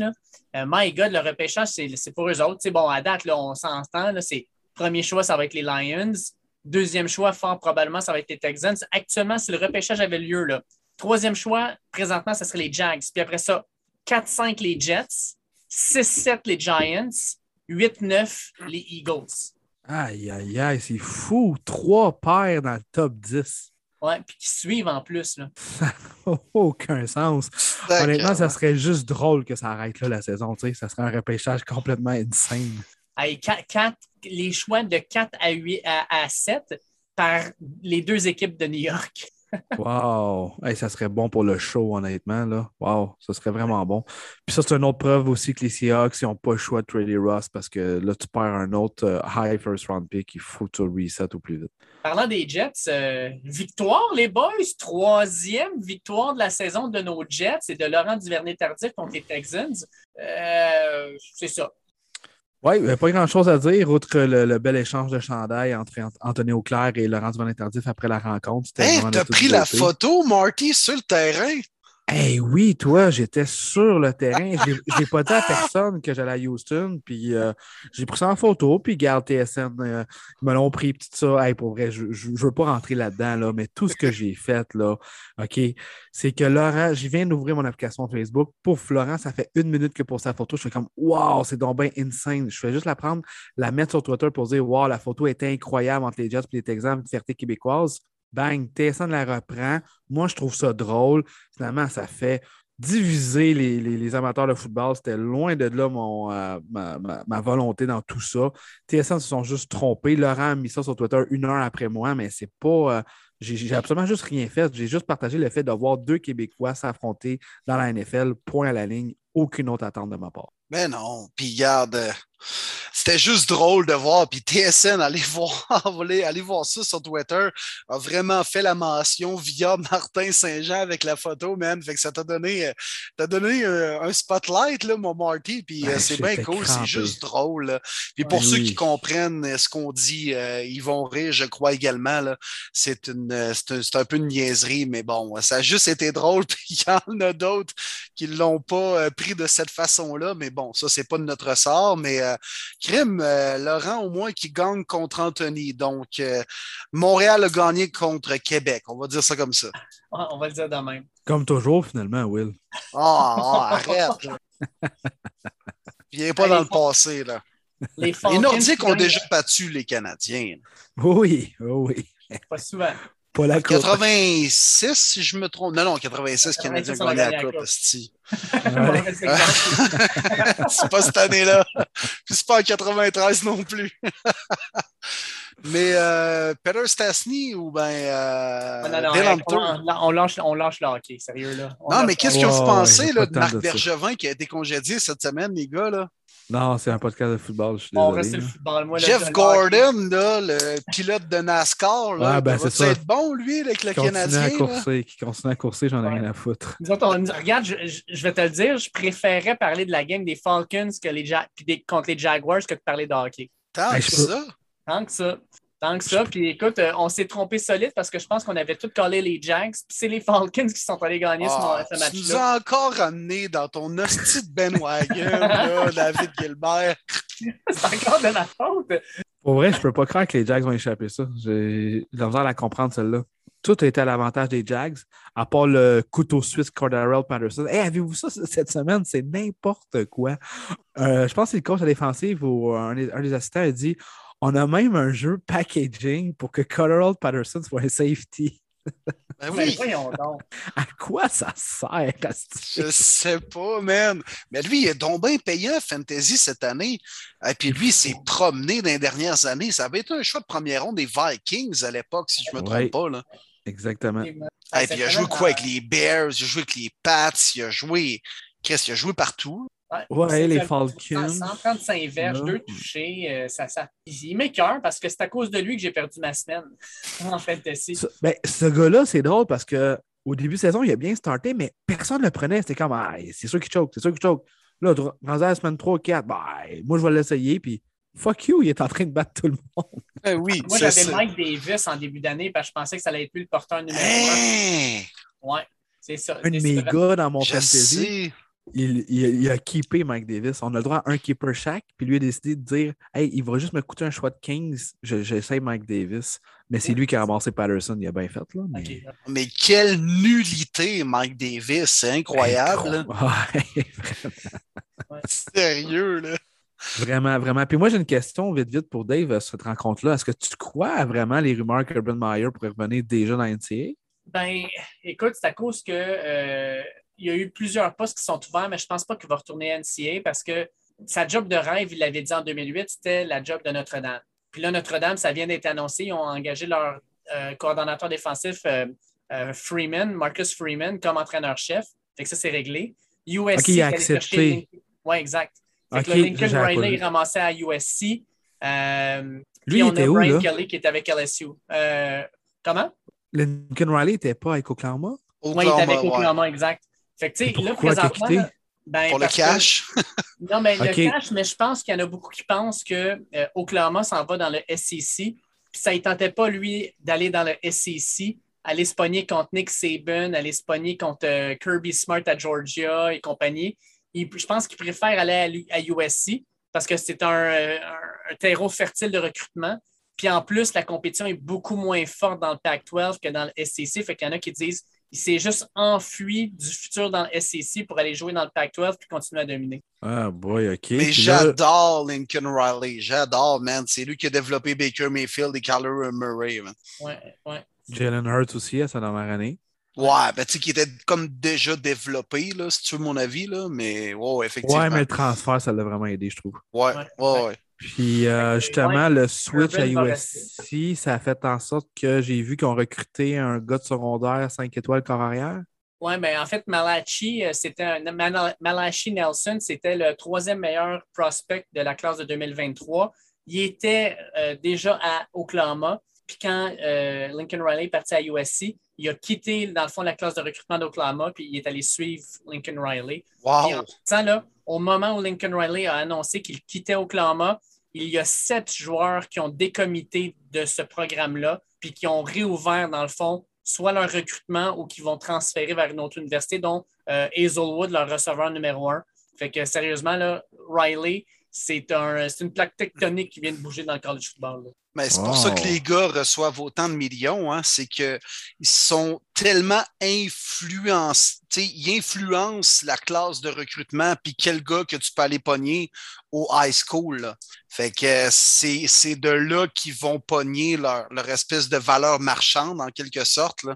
Oui, mais c'est fou la valeur marchande. Là, Tu sais, comme par exemple, là, Ch- euh, Kelly, là, qui vient d'être engagé à LSU, son contrat, c'est 10 ans, 95 millions.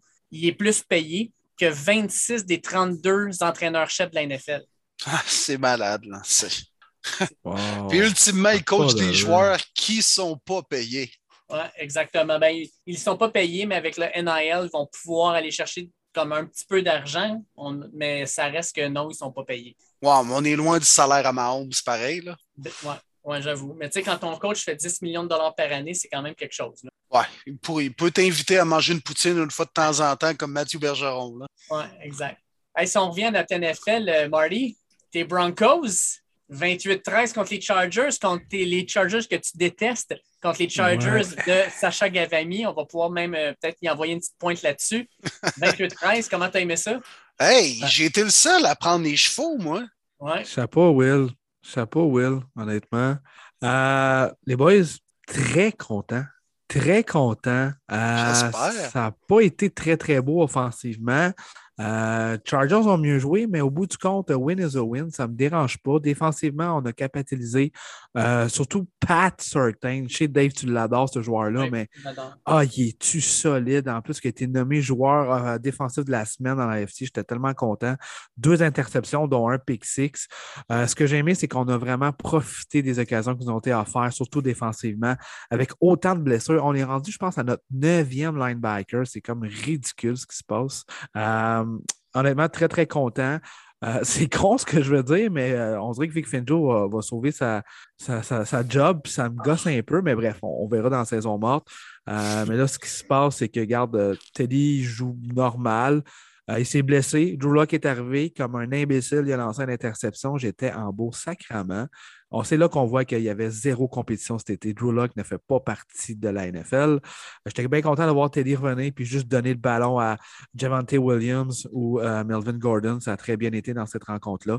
Donc, euh, belle victoire d'équipe, surtout défensivement, contre un rival de division. Puis c'est fou parce que grâce à cette victoire-là, les quatre équipes de la FC West sont 7-4, 6-5, 6-5, 6-5. C'est incroyable. Wow! tu penses que Fa- Fangio va devenir un peu le Jason Garrett du AFC?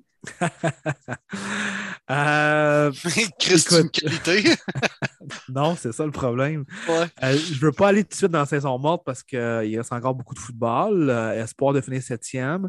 Euh, on s'en reparlera dans- durant la saison morte, mais je pense pas que ça soit l'homme de la situation quand même pour 2022 puis que ça soit l'homme de George Payton. On a les Rams ensuite qui, viennent, qui vont se faire battre par les Packers 36-28 dans ce que je considère probablement comme un match de virtuose d'Aaron Rodgers.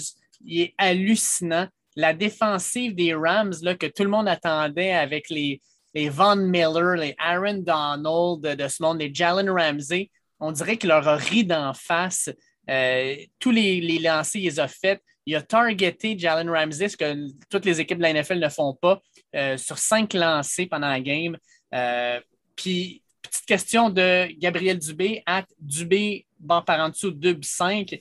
Comment expliquez-vous ce qui arrive avec les Rams, avec autant de vedettes, avec l'ajout de OBJ puis de Von Miller, que l'équipe perd depuis ce temps-là? Est-ce que c'est un concours de circonstances ou c'est autre chose selon vous? Ben, premièrement, le pointage ne reflète pas l'allure de la rencontre, parce que 36-28, c'est une possession, mais dans le fond, les Packers ont ramassé les Rams.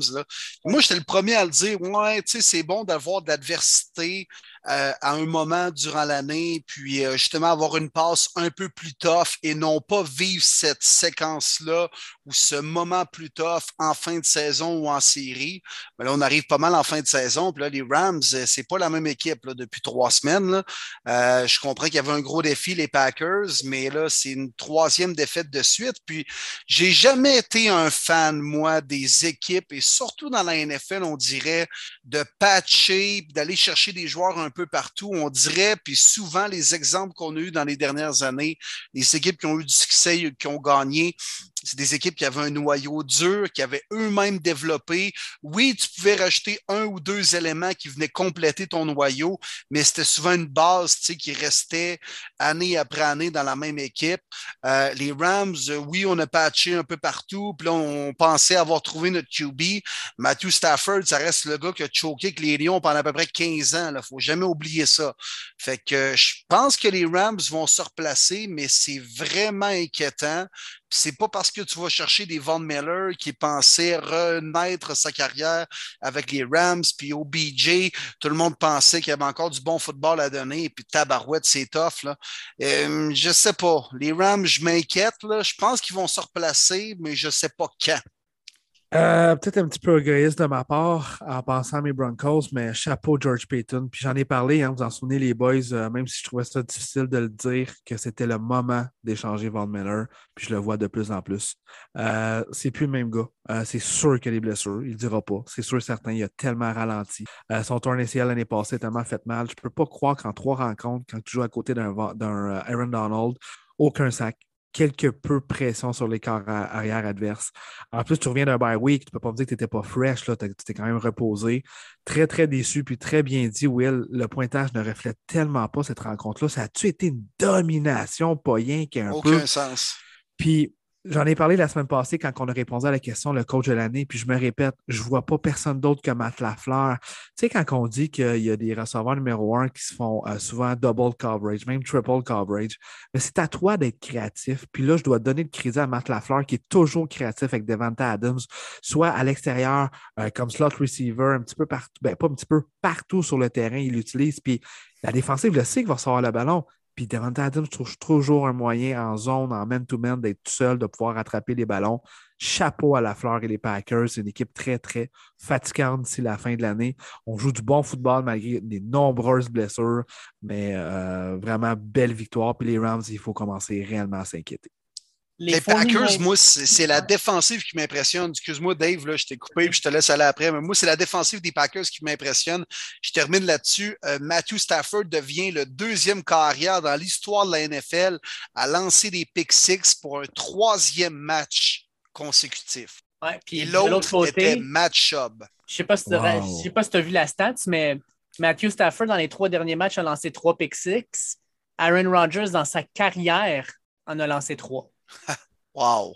Ouais. C'est là que tu te vois, c'est là que tu te rends compte, tu un bon corps arrière pas un grand corps arrière. Aaron Rodgers, tant qu'à moi, c'est un grand corps arrière parce que Aaron Rodgers, c'est pas juste le bras, c'est pas juste qu'il est mobile. Ce gars-là a un, ordinateur à la place du cerveau. Il est capable d'analyser ce qui se passe devant lui extrêmement rapidement. Tom Brady est un peu pareil. Puis ça fait en sorte que les mauvais jeux, ils n'en font pas souvent. Puis, ben, tu sais, Matthew Stafford, oui, oui, il lance le D-ball comme probablement n'importe quel euh, grand carrière de l'histoire de la NFL, mais de temps en temps, il fait des mauvaises décisions, puis il faisait quand il était à Détroit, puis il faisait quand il était avec les Bulldogs de Georgia, puis malheureusement, mais ça, ça reste. Puis encore aujourd'hui, ben, il en fait des mauvaises décisions. 49ers, les Vikings, 34-26 pour les 49ers, qui, euh, tu sais, on parlait de coach de l'année, Mike Shanahan, il n'y a pas si longtemps que ça, on était prêt à le mettre dehors. Puis là, oups, les 49ers sont en train de se réveiller. Garoppolo joue pas bien, joue pas mal, mais moi, ce que j'aime présentement, c'est le, jeu de leur ligne offensive sur le jeu au sol. Ils sont hallucinants. Écoute, euh, leur drive pour finir le deuxième quart, la demi, là, 8 minutes 20, 15 jeux, 85 verges, avec une petite page de Garoppolo à Joan Jennings pour pouvoir aller faire le toucher. Mais malheureusement, dans ce match-là, moi, ce que j'ai trouvé vraiment poche, c'est les blessures à Dabo Samuel et à Dalvin Cook. Malheureusement, les deux grosses vedettes de ces deux clubs-là qui tombent au combat. Ça, j'ai trouvé ça plate à regarder ça. Je pense que Dave juste dit Mike Shanahan tantôt. C'est bien Kyle Shanahan. Ah, Mike, c'était son père. T'as bon, oui, t'as raison. Je m'excuse. Ça a sorti tout croche. Ah, ça, c'est les belles années, Mike Shanahan. oh, ah, ils ont coaché ensemble, les deux, en plus. Hein? Oui, à Denver. Non, non, avec les Redskins. Aussi, mais à Denver, il était tout jeune, Carl, mais il était là aussi euh, à la fin de la carrière de Mike. Bon, bon, bon. L'autre amène tous aux Broncos. Hey, come on! 97-98, back-to-back. Quand est-ce que arrivé à Cleveland, ça? Jamais. Jamais, man. Moi, je l'ai eu, Carl Shanahan aussi à Cleveland. Ah oui, c'est vrai. Il était ton. Non, il était ton aussi, c'est vrai. Ouais, là aussi. Mais euh, c'est ça. Curieusement, le jeu au sol marchait cette année-là. Ben, regarde, tu viens d'ouvrir la, porte. Les Niners, pour vrai, là, t'en as parlé, Will, dans les dernières semaines. Là. Ouh, là, sont partis. Là, sont fatigants. La blessure de Debo m'inquiète, mais aïe, aïe, aïe, l'attaque au sol. J'ai écouté aujourd'hui, euh, moi, je suis abonné à SiriusXM, j'écoute toujours la, NFL 24-24 quand je suis sur la route. Puis, euh, Pete Carroll était là euh, comme invité ce soir, puis euh, il parlait comme quoi que les Niners, là, au Watch Out, sont partis vraiment avec un jeu au sol qui est extrêmement difficile à arrêter. Kyle Shanahan, très, très créatif. C'est ce qui se passe. On n'en demande pas trop à Jimmy G. 20-25 passes, c'est parfait. S'il ne fait pas le job, pas trop, Trey Lance va embarquer. Mais le Jay Mitchell, qui était vraiment le joueur du match avec 133 verges, si ce n'est pas lui, ça va être un autre, un Jeff Wilson, euh, n'importe qui, même Debo qu'on utilisait au sol. Euh, watch out, Niners, honnêtement. Ouh, fatiguant. Très fatiguant. Non, puis il pique au bon moment alors que ça a été un début de saison tough avec quelques blessures. Mais les Niners vraiment piquent au bon moment. Je ne sais même pas qui c'est qui affronte cette semaine, puis j'y mets tout de suite gagnant. Ah, tu piques ma curiosité. Ouh, il s'en va à Seattle. C'est plus comme avant. Fait effectivement. Chris, c'est un must-win, oui ou non? Ouais, Les. Seahawks étaient plus compétitifs avec Geno Smith. On, on va en reparler tantôt, Ouais. euh, mais oui. Mais là, euh, essaye pas d'escamoter ton équipe, mon Will, là, puis de passer tout de suite à Ah, Seattle. my God, c'était-tu oh oui. bizarre comme match? Ah, Qu'est-ce c'était qui se bizarre. Weird, hein? avec ton équipe? Qu'est-ce qui se passe? Oh, c'était bizarre. C'était comme. ah, le- on joue à patate chaude, là. Prends-les le ballon. Ah, non, Ouais. je vais l'échapper. Ah, ben moi, je vais l'intercepter. Ah, non, moi, je vais l'intercepter. Ah, come on, qu'est-ce que c'est Ça ça? ressemblait à un match du jeudi. Carrément. Ouais, hein, tu sais- des, des trucs weird, là, un peu. Puis, man, je sais pas comment ta défensive peut provoquer quatre interceptions et trouver le moyen tout de même de marquer 10 points et de ne pas gagner. Je La connais pas la stats, là, mais j'aimerais savoir là, combien de fois c'est arrivé dans l'histoire de la NFL. Ça doit pas être arrivé euh, souvent, effectivement, Will, mais moi, c'était la face de Miles Garrett puis de Jadavion Clowney. Garrett qui était comme Ah, Qu'est-ce que tu veux que je fasse? Lamar, Mars, c'est un machin. Jadavion Clowney qui a pris son casque, qui l'a pitché, qui a dit Tabarouette, qu'est-ce que je peux faire pour l'arrêter, ce maudit Lamar-là? C'était vraiment insane. Puis le jeu du match, puis le meme était parfait. Quand Lamar, il reculait, reculait, puis fuck it, I'm gonna throw it. Mark Andrews, il est là, quelque part, c'est sûr. Touchdown Ravens. Ça comme fait What the fuck? Ah non, c'est ça. Puis euh, écoute, euh, j'ai envoyé des points à mon ami Laurent, un fan des Ravens, toute la soirée. Puis on aime ça, ça s'agacer quand les, les Bruns et les Corbeaux s'affrontent. Mais euh, j'y ai dit à la fin du match, moi, que je, je suis le pire qui envoie des points, qui envoie euh, promener tout le monde durant les duels, mais je suis le premier, par contre, à avouer euh, mes torts après les matchs. Puis les bonnes équipes trouvent le moyen de gagner. Puis les Ravens ont trouvé le moyen de gagner ce match-là. Puis les Browns ont encore des crottes à manger. Puis euh, c'est ça. C'est ça. C'est autant maudit que cette équipe-là n'a pas été constante cette année. Quand l'offensive fonctionnait, la défensive accordait trop de points. Et là, maintenant, quand la défensive fait le travail, l'offensive a de la misère à faire un first down. Et je sais pas, il y a personne qui est comme au même moment, à, pleine, en pleine possession de ses capacités.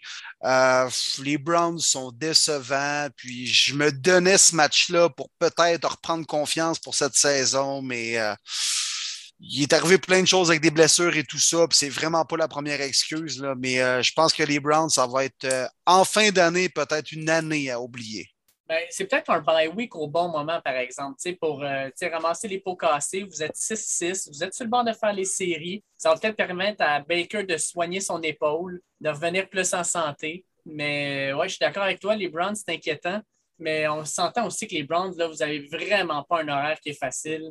Euh, crime, euh, un, vous êtes dans une division qui est tough. Puis là, vous vous repognez les Ravens en revenant de votre bye week. Puis après ça, les Raiders, les Packers, les Steelers, puis les Bengals, là. Eh boy! Il y en a Seigneur. Non, non, ça n'a pas été une saison évidente dès le, le match numéro un. Puis euh, c'est ça. C'est ça. Il n'y a pas Mais juste on- les pots qui sont cassés à Cleveland, il y a Baker Mayfield aussi qui est cassé. À un moment donné, c'est bien beau le cœur à l'ouvrage, puis que non, non, non, je suis capable, je suis là, mais quand le corps ne suit plus Baker, là, laisse la place à quelqu'un d'autre parce que là, tu fais mal à tout le monde. Effectivement, mais les Browns, ça passe par le jeu au sol. Puis ils n'ont pas été capables de l'établir face aux Ravens parce que ça devient peut-être évident dû au fait que Baker n'est pas en forme. Fait qu'on va peut-être pas tirer les longues passes et tout ça. Mais quand le jeu au sol ne fonctionne pas ou moyennement, on voit que les Browns ont de la misère à avancer le ballon. C'est pas une équipe complète, mais sacrement, Kareem Hunt revenait au jeu, puis on l'a à peine utilisé. Je- Ça, je m'explique mal. J'étais en beau joie le vert devant mon téléviseur dimanche soir, moi vous en passer un papier. On termine ça avec euh, le Monday Night Football, alors que oh, le WFT gagne un troisième match de suite et cette victoire-là permet aux Seahawks d'avoir trois défaites de suite. Euh, les Seahawks, je pense c'est fini. Là. On est capable de le dire officiellement. C'est une équipe qui non seulement ne fera pas les séries, mais je pense que Russell Wilson, il en est peut-être dans ses derniers milles. Puis pour ce qui est du WFT, euh, écoute, c'est une, équipe présentement qui se bat, mais ils l'ont échappé belle avec leur kicker qui se blesse au deuxième camp. puis là, Il n'y avait plus personne pour kicker? Eh, bon, bon. Aïe, aïe, aïe. Mais c'était Ouais. donc plate. Mais Washington, c'est vraiment pas fini. Hein? Ils n'ont pas affronté Cowboys ni Eagles encore. Tyler, Tequila, Heineke, pas le temps de niaiser. Puis je dirais Antonio Gibson, par exemple. Je l'ai bien aimé, cette rencontre-là. Hey, GGD, GK McKessick. Ouais, ouais, Gibson.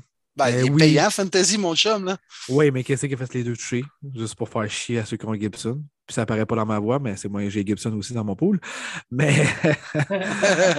il faut s'inquiéter pour vrai, les Seahawks. Euh, tu sais, tantôt, je parlais beaucoup de créativité, mais là, il faut que je lance une pointe. Je m'en souviens plus qui là aussi des Seahawks, là, mais sacrifice. DK Metcalf, là, en fantasy, donne 11 points total, je pense, dans les trois dernières rencontres. ah, ben, Tu sais, à un moment donné, quand tu as un monstre de même, tu n'es pas obligé de tout le temps le mettre à l'extérieur, un contre un ou en double coverage avec le safety en arrière.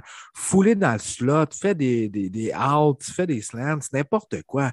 Sois créatif. Tout ce que tu vois d'Iki, c'est qu'il court en ligne droite, il court en ligne droite, il court en ligne droite. À un moment donné, là, pour vrai, là, il y a de quoi à péter des câbles. euh, pour- Non, il faudrait donner le ballon à Alex Collins. Voyons, who the fuck is Alex Collins? Ouais. Ou DJ joue pas pour les Cowboys Dallas. Ça, c'est c'est un cool nom, par contre, hein? DJ Oui. Dallas. Ça, fait chill trop en le vert. Oui, c'est ça. C'est comme DJ Khaled, mais c'est DJ Dallas. Ah, DJ Dallas. Oui, the best! Ouais, mais sincèrement, sincèrement, les boys, le nom le plus hot pour un joueur de football, c'est présentement le defensive back des Crimson Tide d'Alabama. Son prénom, c'est Cool Aid McKinstry. Écoute, quand tu t'appelles? Cool Aid, c'est malade. Hey, cool Aid, c'est fou, raide. C'est comme le tight end des Saints, Lil Jordan Humphrey. Non, mais tu sais, c'est comme. C'est quoi, les parents étaient comme Ah si, on va appeler notre fils Jordan. Tu sais, on était des fans de MG, on va appeler notre fils Jordan. Tu fais Ah, ok, ok. Ouais. Non, non, on va y aller plus loin. Lil Jordan. Puis moi, j'en ai un autre. Il a signé cette semaine avec l'équipe de pratique des Bears. The Virgin. Oui, C'est malade. Puis- C'est, c'est The Virgin. C'est lui, là. C'est The One. hey man, Il à va avait- jamais faire l'acte. Jamais. man, il y avait le porteur qui s'appelait Morris Morris. Ben oui, ben oui, avec l'équipe à Dave. Ouais, ouais. Les de Lions. toute beauté. Ouais, ouais, Il y ben avait oui. aussi Captain McCurlane, hein? Captain McCurlane. Motherlane. Motherlane. Monerlane. Non, mais on s'en crisse du nom de famille au pire. là. Le gars, il s'appelait Captain, man. C'est pas nice, là? Tu sais, comme quand tu vas chercher un 2 par 4 au Rona, puis là, tu te dis, ah, il est pas cher, celui-là, capitaine, là. Ça, ben, tu sais, au moins, ce gars-là, c'était son vrai nom, capitaine. Mais il faut le dire, Maurice, Maurice, je me suis longtemps posé la question. Ça se peut pas être non créatif la part des parents. Hey, on appelle-tu notre fils Maurice? Eh oui, ça va fitter avec son nom de famille. Ça n'a pas de bon sens. Morris. ben, on va- Morris. Mais on va l'écrire différemment, par exemple. Ça va être M-A-U-R-I-C-E parce que son nom de famille, c'est M-O-R-R-I-S. Ah, ok, parfait, chérie, ça passe. C'est comme Maurice Morris, dans le fond. C'est ça. Mais, mais un de mes préférés, c'était A.A. Clinton Dix. C'était Ouais, nice. ouais, ouais, C'est ouais, comme Ah! Ah! Family Prix. Qui vient du Saint-Louis du haha. En Oh! passant, euh, je te l'annonce en grande primeur, mon Will. Il y a un nom que tu vas vouloir avoir pour un de tes joueurs. Là. Il joue présentement euh, au football euh, high school, puis il s'en vient. C'est un corps arrière. Son nom, c'est General, puis son nom de famille, c'est Booty. General Oh, non. Ben Booty. non. Oh, monsieur. T'es oh pas my sérieux. God, Très sérieux. General Booty. Aïe, aïe, Il me semble qu'il y a plein de jokes qui me viennent à l'esprit. Ben là. oui. Aïe, aïe, aïe, aïe, aïe. Ah, T'en as un autre, là, un wide receiver de mesdames, garde à vous. T'as un Aïe, wide receiver aïe. de Tulane qui s'appelle Fat Watts. Mais non, c'est quoi ces ouais. noms-là? Sérieux? Number 28. Fat. What? Puis finalement, ben, t'as un joueur de ligne offensive de Auburn qui s'appelle Broderius Am. Le jambon, là. Le jambon, un gros jambon. Ah, Gros ça, jambon. Ben gros oui. c'est sûr que c'est le. Seigneur. Mais est-ce qu'ils ont des. Moi, je l'ai toujours dit, les gars, puis je l'ai souvent dit en nom dans mes chroniques à la radio et tout ça. Tu sais, tu peux pas t'appeler Steve Gariepi puis être le champ-centre des Yankees de New York. Ça marche pas, là. Tu sais, il faut que ton nom fit avec le poste et ta position et dans le sport que tu joues. Et c'est pour ça qu'un corps arrière qui s'appelle General Booty va faire la NFL. C'est sûr, ce gars-là est prédestiné pour jouer dans la NFL. Incroyable. Wow! Bon, les boys, on met la table. On met la table. 13, le podcast est quand même assez long. Colin. Hey, on commence avec les Cowboys de Dallas qui s'en vont jouer aux Saints. Et là, on sait que Amari Cooper est questionable. On l'a enlevé du COVID list. On sait qu'on va avoir CD Lamb de retour aussi.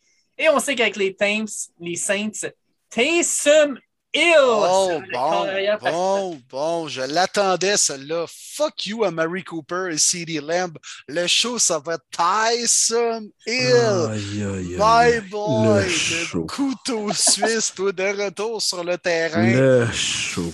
Aïe, aïe, aïe. Je vais avec aïe, les. Saints, les gars. Je vais avec les Saints. Ouais, Ah, euh, pas sérieux. Le gars même pas capable de battre Trevor Sermon après. Ça prend six semaines. Non, non, arrête, il était blessé. Là. oh, l'orgueil. Ah, ouais, c'est ça.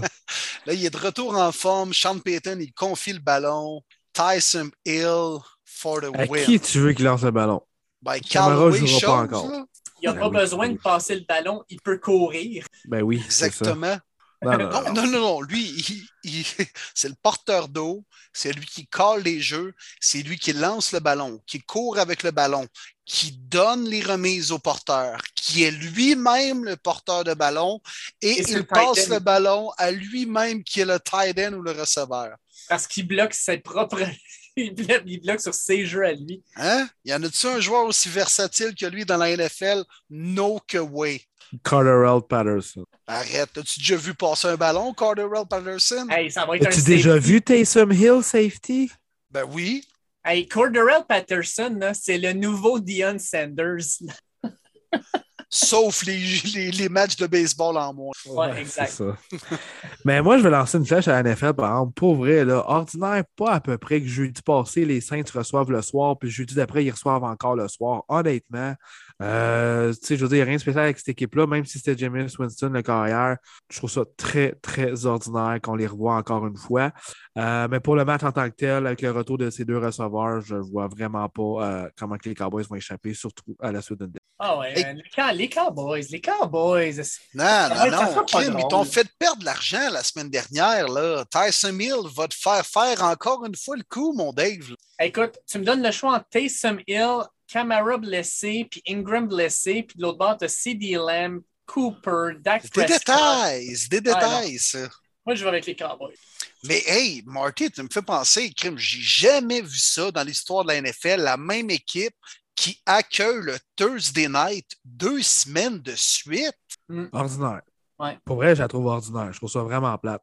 Tant qu'à ça, tu sais, je sais pas, tu sais, il y a des équipes qui n'ont pas vraiment la chance d'avoir un prime time, quoi que ce soit. Tu sais, mais une autre équipe, même si c'est pas Non, ça nécessairement au Lyon, tu sais? je m'en allais là! Non, non. Non, pas les Lions, là, quand même, mais tu sais, je trouve ça vraiment ordinaire. Surtout en fin de saison comme ça, on est dans le dernier stretch, je sais pas. J'aurais aimé mieux un meilleur. euh, Hey, les, les Lions bleus. Les Lions bleus, c'est fait pour être prime time. C'est fait pour être sur le stage à Broadway. Tabarnouche, ça a été cœur. En tout eh, cas. Hey, euh, une- dimanche, euh, dimanche 5 décembre, on commence ça avec euh, un match que Tom Brady va probablement encore dire 28-3. Buccaneers Falcons. Les boys, moi, je vais avec les Buccaneers. Je ne sais pas pourquoi, mais j'ai l'impression que Tom Brady va niaiser encore avec les Falcons comme d'habitude. Ben oui. Ben oui, il va les trolls, c'est sûr, puis ils vont couvrir easy le moins 11. Facile, facile, facile. Ah, facile. Facile. J'y vais avec la famille, là. Puis euh, Matt Ryan a un complexe devant Tom Brady, comme bien des hommes, vous allez me dire, là. Mais Matt Ryan encore plus, là. Fait que, non, non, écoute, on va être une balade dans le parc, cette affaire-là, là. La seule chose que je peux voir, par contre, tu sais, Antonio Brown pas là. Euh, Devin White, on n'est pas sûr s'il va jouer ce match-là non plus. Vita V, on pense qu'il va peut-être revenir. Mais ça fait euh, quand même plusieurs joueurs importants dans l'équipe qui ne seront pas là. Au moins, Gronk est de retour. Mais moi, je ne vois, je vois pas comment l'offensive euh, de Tampa Bay, avec euh, Fournette en particulier, va être capable d'être arrêtée par celle des, euh, des Falcons. Ils n'ont personne. Ouais. Ensuite, on a Cardinals contre les Bears, fort probablement le retour de Kyler Murray. Ce qui fait en sorte que je pense que les Cards vont gagner ça. Oui, Easy. 100%. Je Andy. Dalton ou Kyler Murray? Ben, écoute, dis de même, Kyler Murray. Il n'y a pas grand-chose d'autre Retour à de. Diop. Retour de Diop. Ouais. Oh non, Mais Arizona, euh, fatigante la défensive des Bears quand même. là. Mais pourtant, ils ont quand même pas mal de blessés. Tu sais, quand tu y penses, là, tu sais, euh, euh, en tout cas, je, je- je vais quand même avec Arizona parce que la majorité de leurs gros gars vont revenir. Euh, puis c'est une équipe qui sort d'un bye week, qui va être reposée. Les Bears sont maganés, Non, sérieusement. non, mais tu sais. attends peu, là. Khalil Mack est out, mais ils reviennent d'une grosse victoire face aux Lions bleus, là. Fait qu'ils vont avoir pris confiance, là, les Bears. Oui, oui. Ah, écoute, une victoire à l'arraché contre les Lions Bleus. Puis là, après ça, ils vont voir la meilleure équipe de la Ligue. C'est c'est clair qu'ils arrivent en confiance. là. aïe, aïe, aïe. Si tu veux avoir confiance en toi, joue contre les Lions, puis après ça, va te pogner les champions en titre. Ouais, c'est ça, man. C'est comme passer du pee en midget en deux games. Euh, Bengals contre les Chargers, les boys, euh, ça devrait être Intéressant. pas pire, là. ça devrait être pas pire parce qu'on va avoir euh, Herbert contre Burrow, les deux gars qui, selon moi, sont les meilleurs carrières de cette QV-là, qui vont s'affronter. Absolument. Euh, Ça va être le fun. J'ai hâte de voir ça. Ça va être bon. Je déteste la run D des Chargers qui n'est pas capable d'arrêter grand monde depuis plusieurs semaines. Moi, je vais avec les Bengals. Joe Mixon est en feu. Let's go, Hooday! Ah oui, t'as raison, Marty. Euh, les Bengals m'ont vraiment impressionné face aux Steelers. Grosse victoire d'équipe. Puis la défensive est bien meilleure que bien des gens le, prétendent. Euh, puis les Chargers, c'est moins convaincant depuis quelques semaines. Euh, Joe Mixon, les deux Joe vont leur piler d'en face offensivement. Fait que non, victoire des Bengals. Je vais avec la famille, moi, avec. J'aime pas vraiment ce que je vois de la défensive, puis j'ai pas aimé ce que j'ai vu de Justin Herbert au dernier match. Plusieurs erreurs qu'on n'a pas vues encore depuis le début de l'année. Euh, non, je vais avec les Bengals, moi, avec. Vikings contre mes Lions de Détroit. Et j'y vais avec les Lions pour perdre un autre match, un onzième cette saison, les, les hommes. Et euh, ils sont quand même, écoute, ils sont quand même négligés par juste 7 points. La pire équipe de la Ligue. Ça te montre comment que, euh, il y, a- il y a du respect pour cette équipe-là quand même. Hey, D'ailleurs, là-dessus, là, j'ai vu une affaire co- contre le spread, là, comme les Lions sont comme 7-4 cette année. Ouais, fait qu'ils ont une fiche positive, d'avoir battu le spread en quelque sorte. Mais souvent, c'est comme, ah, ils vont perdre par 18, ils vont perdre par 15, tu sais, fait que au moins, ils réduisent l'écart. Alors, les parieurs à Vegas détestent les Lions bleus, comme à peu près tout le monde en Amérique. Ouais, puis en passant, la meilleure équipe présentement avec le spread, c'est Green Bay à 10-2 cette année. Ouais, Quand même, juste de même. quand même solide. Ben, je pense que euh, la famille, on va y aller tout avec les mauves hein, cette semaine. Ouais. Ils vont être blancs probablement, mais euh, je m'attends à un gros match de Justin. Hmm, J'aime beaucoup le bleu, moi. Ouais. Ben non. Mais non, Alors, Il y a Ben aucune non. chance. même si c'est Alexander Matheson dans le champ arrière chez les Vikings. Non, non, les Lions. Tu, tu penses pas ça. que ça va être, tu, tu penses pas que ça va être un match revanche? Tu te rappelles pas leur premier match cette saison? Ça finit 19-17, les Lions, sur un genre de placement fin de match de 54 verges. Oui, Mais DeAndre Swift n'est pas là, fait que ça n'arrivera pas. exactement. Next, un autre game plat. Hey, Eagles. Jets. On a, on a- Eagles Jets, les boys. La revanche de Joe Flacco sur le banc. Incroyable. Deuxième semaine de suite que les Eagles s'en vont jouer à New York au MetLife Stadium. C'est bizarre. Hey, c'est vrai. Ils ont-tu resté là, vous pensez? Probablement. Quoique c'est pas Ben mal non, là. ben non, c'est à côté. C'est à là. côté. Ouais. C'est sûr que non, mais quand même, tu dis, bah, see semaine you next week. Ah, on va profiter d'un hôtel cheap du New Jersey sur le bord de l'autoroute pendant une Ah. semaine. hein? Hey, pour vrai, c'est-tu pourri, New Jersey? Ah, écoute, Ah, New Jersey, man. pour. À part avoir les Devils, ils n'ont rien. Tu sais, c'est. Ah, c'est pas beau. Il n'y a rien à foutre, honnêtement. C'est atroce. Non, Au écoute, moins, c'est- c'est pas cher. Mais... C'est le longueuil de New York. Ah, carrément. Ouais. C'est très bien dit. C'est carrément ça. L'autre bord du fleuve, du lac, peu importe. C'est pas une qualité, l'ancien. man. Non, vraiment pas. Oh. Euh, pour tout ça pour les Eagles, je pense que Jalen Hurts va se Oui. venger. Même chose. Eagles aussi, Devontae Smith, il va les manger tout rond, les, les GES, Jet Jet Jets. Bon, ouais. Ben oui. Les Eagles, quand même une contre-performance contre les Giants, mais ils vont se reprendre. là, puis le défi n'est pas immense. Là, alors, LDT, ça va être une autre défaite, malheureusement. Hey, on en Les a des boys. match-ups, euh, bof hein, cette semaine. Ouais. Puis moi, j'ai une question pour vous autres. Over, under, 150 verges au sol, Jonathan Taylor. Euh, à Houston. J'ai goût de te dire over, mais à un moment donné, le match va être peut-être hors de portée, donc on va l'asseoir, euh, Taylor. Fait que, Je pense T'sais- pas, Will. Je disais ça contre les Bills, Taylor joue jusqu'à la fin. ouais, mais tu sais, c'était quand même contre les Bills, là, c'est les Texans. là. Ouais, mais je pense qu'on veut lui donner du bonbon pour euh, ses statistiques. Hey, je vois que les billets les moins chers sont à 7 dollars pour ce Ouais, ça- match-là. Ça devient intéressant. Sérieux? 7 Houston. piastres. Euh, je m'excuse, là, mais easy, je suis là live pour voir Jon- Jonathan Taylor. Easy. Ben, j'espère, man. Voyons, la bière au. Centre Bell est plus chère que ça. là. Hey, tu peux Ça, même lâcher le hockey à soir? Ouais, Taylor, il a fait 145 verges dans le premier match contre les euh, Houston Texans. Sauf qu'il Combien? fait Combien, excuse? 145 verges. Mais ce qu'il faut que tu fasses, non, il faut savoir, par exemple, qu'il a fait 145 verges en courant juste 14 fois, par exemple. Oh! Une moyenne de 10! Ouais. Ça se peut pas. Non, mais les Texans viennent d'arrêter Derrick Henry il y a deux semaines. Ah non, c'est vrai, il ne jouait pas. Ouais, il s'est arrêté lui-même. Ah non, les Colts. Ah, moi, je vais avec l'over. Je vais avec l'over, les boys, ouais. Ouais, J'aime ça, over. Puis probablement que la cote va être bonne pour over 150. Sûrement. Non, non, ouais, mais- je serais curieux. Des fers à cheval, là, ouais, par là. là. Ouais. Ouais. On va y aller avec un autre match bof. euh, Miami contre les Giants. Ça risque d'être euh, Mike Glennon, hein, ce que j'en dis. Ah ouais? Et Chris, Ben, Daniel ça- Jones est questionable. ça rajoute pas à l'excitation de la rencontre, moi, te le dire. Là. Non, Ça, c'est le exact. gars qui a un coup qui mesure 12 mètres. Hein? C'est ça, Mike Glennon? Là? Non, ça, c'est Davis Miles. Hé, mais les deux, c'est semblable. Hey, Hey, honnêtement, Texas, ils ont quoi à perdre? Excellent mentor pour Davis Myers, Mike Glennon l'année prochaine. Ah, c'est vrai. Les Ça deux, ils, incroyable. Ils ont les le deux, ils de voient en haut de la jungle. tu sais. Ils ont le même point de vue. Ils peuvent voir qu'est-ce qui se passe au tailgate quand ils sont sur le terrain. Hey, le over-under de ce match-là, là, parce qu'on s'entend, moi je vais avec les Dolphins, mais le over-under de ce match-là, est 40,5. Moi, je vais under. Je pense que ça va être un match qui va se finir genre 13 à 10 ou euh, 7 à 6. Ah, c'est sûr qu'il n'y aura pas de points dans ce match-là. Les Giants viennent de gagner quand même, mais euh, ils ont marqué 13 points. Ils ont une bonne défensive quand même, les Giants. Les Dolphins, on en a parlé tantôt. Grosse défensive présentement. C'est clair que c'est under ce match-là. Puis victoire des Dauphins. Ouais, j'adore. Puis toi aussi, ben, Dave, je sais que tu l'adores. Jalen Waddle de Bama. Et Ouais. Il connaît une saison recrue euh, vraiment solide. Ouais. En fait, la majorité des receveurs qui sont sortis cette année ont des bonnes saisons. C'est quand même le fun de voir ça. Les matchs de 4 heures, messieurs, le WFT qui s'en va jouer au Allegiant Stadium à Vegas contre les Raiders.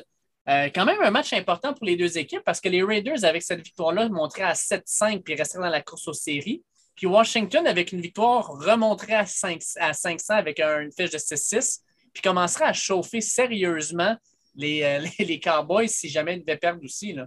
Euh, match intéressant pour vrai. Tu sais, ce genre de match pas sexy, mais qui pourrait devenir très cute. Vous me suivez, là? Euh, puis, les euh, WFT, sérieusement, ont pris l'horaire d'aller autant défensivement qu'offensivement. Puis, Heineke, Gibson, euh, McLaurin, c'est un pas pire trio présentement. Puis, les Raiders arrivent d'une grosse victoire, mais je vais y aller avec les WFT dans un match qui va nous tenir euh, sur le bout du divan jusqu'à la toute fin, j'ai l'impression. Oui, ça va être bon. Je suis d'accord avec toi, ça va être bon. Euh, les Raiders, hein, c'est tellement inconstant. Une semaine in, une semaine out, on ne sait pas trop ce qui va se passer. WFT qui sont en feu de ce temps-ci. Euh, je ne sais pas si vraiment le facteur Vegas va influencer cette rencontre-là. Euh, je ne suis pas un gros fan de la défensive des Raiders. Je pense que j'en ai dit plusieurs fois. que je pense que ça a été peut-être un départ canon, mais que là, on voit vraiment la défensive des Raiders qui a beaucoup de travail à faire encore une fois dans la prochaine saison morte. J'ai goût de te suivre, Will. C'est sûr, je ne suis pas un, un grand fan des Raiders, je m'en cache pas. Euh, mais euh, ça va être très serré. Très, très serré par trois. Mais je vais aller avec l'équipe qui est en feu, Washington. WFT, yes, sir. Ouais. Je vais y aller avec la famille, mais aussi WFT, pour la simple et Yes! bonne raison que fort probablement que Darren Waller ne sera pas là. Euh, C'est vrai. là, ça va pas bien. Là. Ça, ça- ça- tu sais, ils n'ont plus beaucoup de receveurs. Ils ont Hunter Renfro. C'est probablement la seule vraie arme que, Dar- euh, que Derek Carr va avoir. Fait que non, moi, je vais avec euh, WFT. Je pense que ça va être un match excitant. Je pense que si tu as Heineken d'un bord puis Carr de l'autre, il peut arriver bien des affaires. Fait que ça va être excitant à regarder. Ça va être le match divertissant. On va le dire comme ça. Jaguars contre les Rams. Y a-tu une équipe Ah. qui va mieux te faire paraître que les Jags quand ça va pas bien? Ben, c'est là, c'est le match parfait pour les Rams. Exact. vraiment. À pas la le maison, contre les Jaguars, alors que ça va mal. Puis, la confiance est tellement fragile dans le sport en général, mais surtout dans la NFL parce que tu as un seul match. Puis quand tu contre-performes un dimanche donné, ou un lundi ou un jeudi, bref, là, tu dois vivre toute la semaine après avec cette performance-là. Fait que les Rams, là, ils jouent pas les Packers en fin de semaine, puis c'est une maudite bonne affaire. Là. Fait que là, juste d'affronter les Jaguars, tout le monde va pouvoir performer. Aaron Donald va peut-être réaliser deux sacs contre une O-line de marde. Puis là, tout le monde va reprendre confiance, puis ça va être une bonne chose pour les Rams. Sérieux, Ouais. là, Absolument. Vas-y, Dave.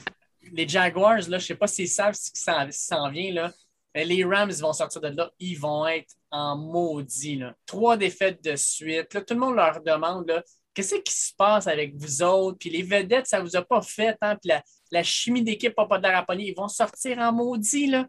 Ils vont les éclater, les Jaguars. Je ne sais pas s'ils s'attendent à ce qu'Aaron Donald sorte tranquillement. Là. Mais le milieu de la ligne, ça va éclater. Trevor Lawrence, man, il est mieux d'avoir une dégaine rapide parce qu'il va se retrouver sur le derrière pas mal souvent.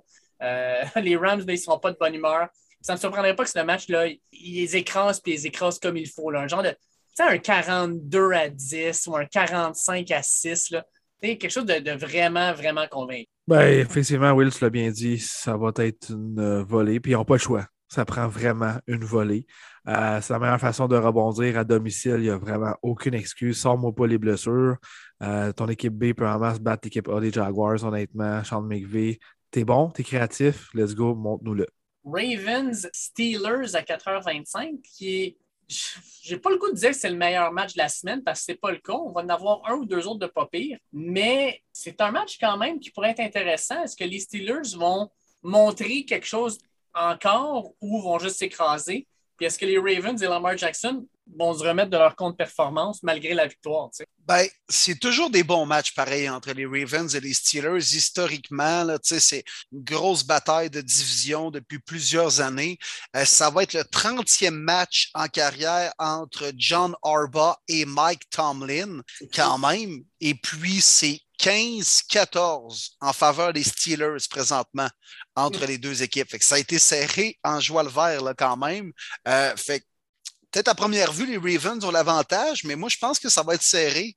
Euh, deux équipes que je déteste. Euh, je, vous en, je vous en passe un papier, mais euh, je vais dire les Steelers. Oh! Oui, je Hey sais pas. Je pense que défensivement, on va être capable de blitzer Lamar, de lui compliquer la tâche. Je sais pas, les Ravens euh, sont du- ils ont gagné, mais pas vraiment de façon convaincante contre les Browns. Lamar n'a pas joué un gros match non plus. Les Steelers en jouent toujours des bons matchs face aux Ravens. Jeu au sol, contrôle du clock, un Big Ben, on espère qu'il ne fait pas trop de revirements, une grosse défensive. Je pense que ça va être ça la clé du succès pour les Steelers. Ravens par 10. Moi, je pense que Baltimore vont prendre le contrôle de cette rencontre-là. Je prends la défensive des Ravens avant celle des Steelers. Euh, Big Ben, il est juste au bout du rouleau. Euh, ça va être. Il va juste donner des petites passes à Deontay Johnson, des petites passes à Najee Harris, se débarrasser de ballon. La O-line des Steelers euh, m'inquiète. Euh, J'y crois pas vraiment. Je pense que ça va être une domination de la part des Ravens. Oui, c'est toujours des bons matchs, toujours physique, à, bas pointage. Euh, mais moi, je vais avec une victoire style 20-10 des Ravens. Ravens de mon côté aussi. Euh, Lamar Jackson, sérieusement, je pense que ça va être une genre de game qui va faire en sorte qu'il va rebondir. Il l'a dit lui-même, il a très, très mal joué contre les Browns. Il va se relever. Puis, tu sais, tu le disais, Will, les bonnes équipes trouvent toujours un moyen de gagner. Puis les Ravens avec Arba, ça ressemble pas mal à ça, trouvent les moyens de gagner. Fait que moi, je vais, la- je vais y aller non seulement avec les Ravens pour la victoire, mais pour égaler la fiche euh, entre ces deux entraires-là à 15-15. Très bon. Mais c'est correct, les gars, parce que la semaine dernière, quand c'est arrivé, j'ai été le seul dans mon coin. C'est avec les Broncos, et puis c'est moi qui ai eu raison. Fait que c'est parfait. Ça va Ouais. se poursuivre pour une deuxième semaine de suite. 49ers, Seahawks, messieurs, ça joue à Seattle. On en a parlé tantôt, mais je pense qu'on est d'accord. Hein? Je pense que les 49ers euh, sont euh, vraiment une équipe avec le vent dans les voiles. Puis je ne vois pas comment les Seahawks vont être capables de les ralentir. Ça, les boys, ça a été une rivalité que j'ai longtemps aimée. Je ne sais pas pour vous, là, dans les années 2010 à 2020, c'était tellement bon. Le trash talk entre euh, Crabtree et Richard Sherman. Ouais.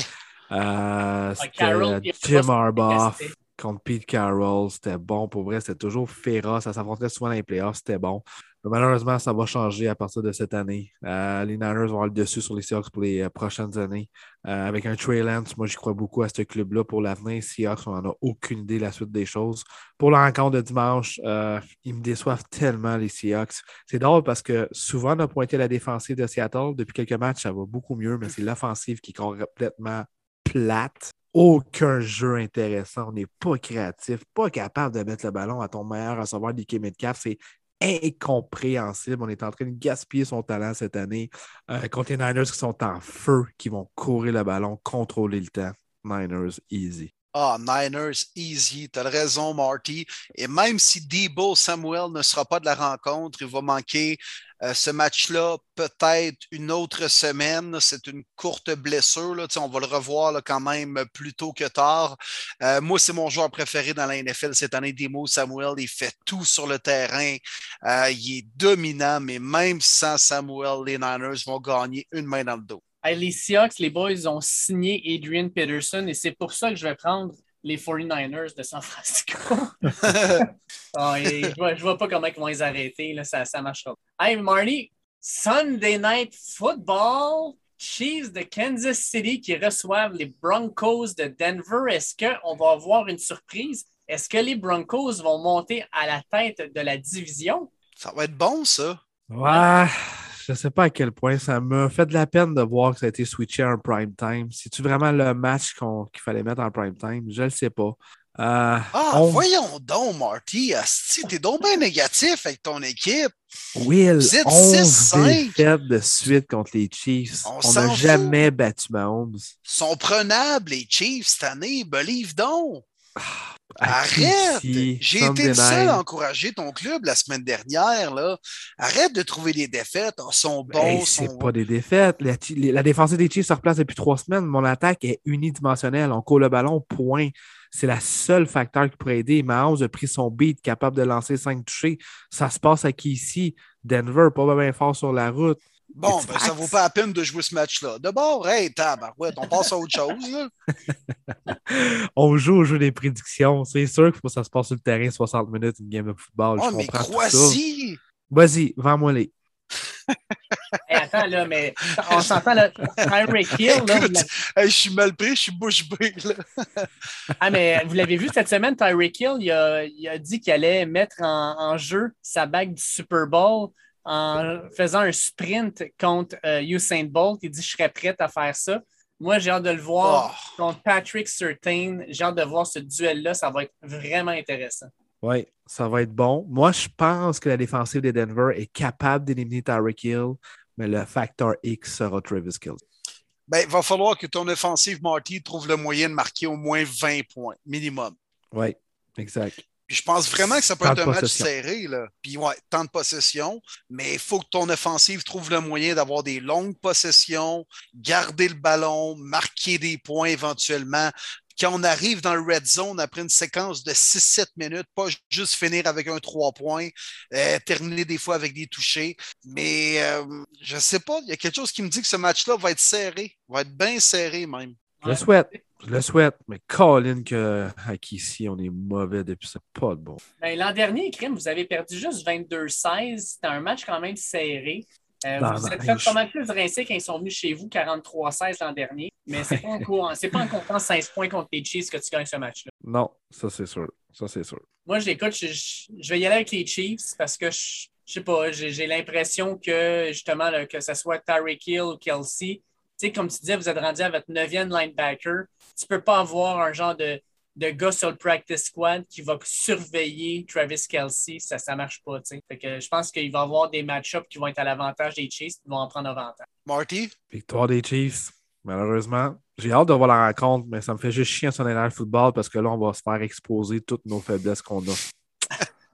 C'est vrai, il me semble qu'en prime time, vous n'êtes pas bon, hein?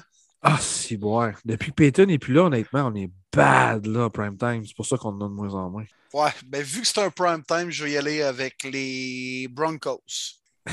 Puis il nous reste le Will Boivin Special Monday Night Football. Patriots Oui, contre les monsieur. Bills avec les frères Boivin qui vont avoir pété 3-4 tables dans le stationnement avant la game. Ils vont boire de la Bud Light en disant c'est quoi cette marde-là? Puis qu'ils vont aller dans le stade gueuler comme des malades. Mais mon Will, c'est quoi ta prédiction pour ce match-là? On va en profiter là parce que je suis pas sûr que lundi soir, tu vas te rappeler de tout. Ouais, effectivement. Ben, j'ai hâte de voir ça, les gars. Non seulement parce que c'est un duel sérieux de feu, une équipe à 8-4, une autre à 7-4. Les deux se bataillent pour le titre de la division et je serai présent sur place. Euh, écoute, Monday Night Football, ça va être écœurant. Sérieusement, les gars, les Pats sont sur une aire d'aller incroyable. Hein? Six victoires de suite. On gère nos matchs de belle façon. On contrôle le clock. On court avec la balle. Quand c'est le temps de passer, on réussit avec des, tracés déjà euh, précis, calqués, où on sait qu'il va y avoir un trou dans cet endroit-là de la défensive. Mac Jones exécute bien tout le plan de match. La défensive des Pats, la vraie défensive de Belichick où on accorde peu de verges puis on crée des revirements. Alors que du côté des Bills, on pourrait très bien exploser dans ce match-là. On a tout ce qu'il faut. Euh, quand même, une victoire, on a repris confiance, même si ça a été peu convaincant. On en a parlé tantôt. Mais euh, je m'attends à un gros duel. Puis au niveau de l'équipe complète, je pense que les Pats sont une petite longueur d'avance au moment où on se parle. C'est ce qui va faire la différence.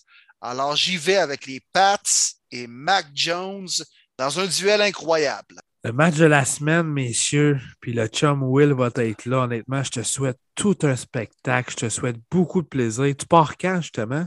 Yes, merci mon chum. Ben écoute, on part euh, samedi vers Toronto. Euh, on va aller voir les Raptors en plus de ça dimanche. Un petit passage à Oh, Niagara Falls, cool. puis euh, par la suite Buffalo. Donc, ouais, mon gars, gros week-end de sports. Dimanche soir, es-tu à Buffalo? Non, on va être aux Raptors. Ok, c'est dimanche soir la rencontre. que exactement. À dis, 18h, fait que je vais, il va me rester du temps quand même pour regarder tes Broncos au Sunday night. Puis, euh, parce que je me disais que tu pourrais euh, aller manger des bonnes ailes de poulet, faut pas que tu manques ça. Je les ai pas essayées encore, mais le chum Alex Boisvert, il a été a deux semaines, puis il dit il y a vraiment quoi de spécial parce qu'honnêtement, c'est les meilleures ailes que j'ai mangées de ma vie. Ouais, ben c'est des gros crises de pilons, là. C'est plus des ailes rendues là, là. Mais euh, effectivement, je vais, je vais tâcher quand même de, de tester le produit. Ben oui, certain. Euh, pour la rencontre, euh, je vais peut-être en surprendre plusieurs, mais je pense que c'est le moment. On a beaucoup de pression sur cette équipe-là. Euh, beaucoup les ont mis dans le carré d'as en début d'année. On se souvient tous, avec après l'excellente saison que Josh Allen a connue. It's now or never. Tu es à domicile, Monday Night Football, contre tes plus gros rivaux depuis longtemps, les Patriotes. C'est là que ça se passe. J'y vais d'une victoire des Bills de Buffalo. Je veux voir pourquoi que le gros chèque est encaissé à chaque semaine dans le compte de Josh Allen. C'est pour ces rencontres. Tu n'as pas le choix. Tu step up. C'est là que ça va se passer. Stéphane Diggs, Emmanuel Sanders, Gabriel Davis, Cole Beasley, n'importe qui, name it, feed-les, vise bien. Ne fais pas juste regarder ta première cible. Utilise bien tes yeux pour vraiment distraire la défensive parce que Bill, il t'attend, il va te blitzer. Matt il est prêt. Ça va être excellent. Bills par trois. Moi, de mon côté, je vais y aller avec les Bills aussi parce que, un, la foule va être hallucinante. Je pense que s'il y avait une semaine où tu pouvais perdre Davis White, c'est cette semaine parce que les Patriots n'ont pas un receveur. Oui, tu as, Bourne qui n'est pas mauvais, mais ils n'ont pas un receveur dominant numéro un. Fait que je pense que White, euh, cette semaine, si tu le perds, c'est pas si grave que ça. La défensive avec Truman Edmonds va être capable de contrôler le milieu du terrain, puis surtout les deux porteurs de ballon, Stevenson et Harris. Puis je pense que Josh Allen, il va en sortir une grosse. Il va en sortir une qui va replacer les pendules à l'heure, puis qui vont montrer que crime, les Bills sont encore à prendre au sérieux. Moi, je pense qu'ils gagnent ce match-là parce que clairement, là, Bills contre Pats, ça fait des années et des années que les Bills ont le fameux complexe du petit frère du grand frère avec les Pats. Et là, je pense qu'ils ne seront pas les grands frères puis les petits frères, ça va être les Pats. Je ne pense pas qu'on va être rendu là, mais je pense qu'ils vont quand même être comme à égalité. Ils vont dire les Bills, on est capable, nous autres ici, puis crime, on va se revoir en séries éliminatoires. J'y vais avec une victoire des Bills. Puis si c'est le cas, Will, tu vas avoir droit à un méchant show puis à une ambiance de feu. Ah, ben, je l'espère, mon chum, puis je pense que ça va être le cas. Euh, c'est une grande rivalité entre les deux équipes. Il va y avoir des fans des Pats en joie le vert dans le stade aussi. Puis euh, les fans des Bills sont conscients de ça. Euh, moi, j'ai déjà vu justement un duel entre ces deux équipes-là en 2015, si je ne me trompe pas. Puis ça, c'était dans le temps que Brady sacrait une volée aux Bills année après année, après année, après année.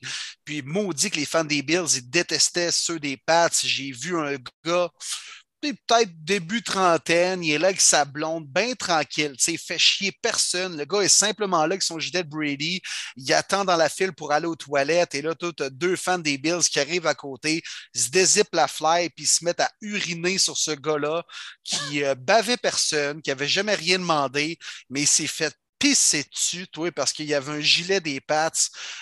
c'est, non, ça, ça, brasse entre les deux équipes. Les gars qui se faisaient tirer des saucisses brûlées aussi dans le tailgate.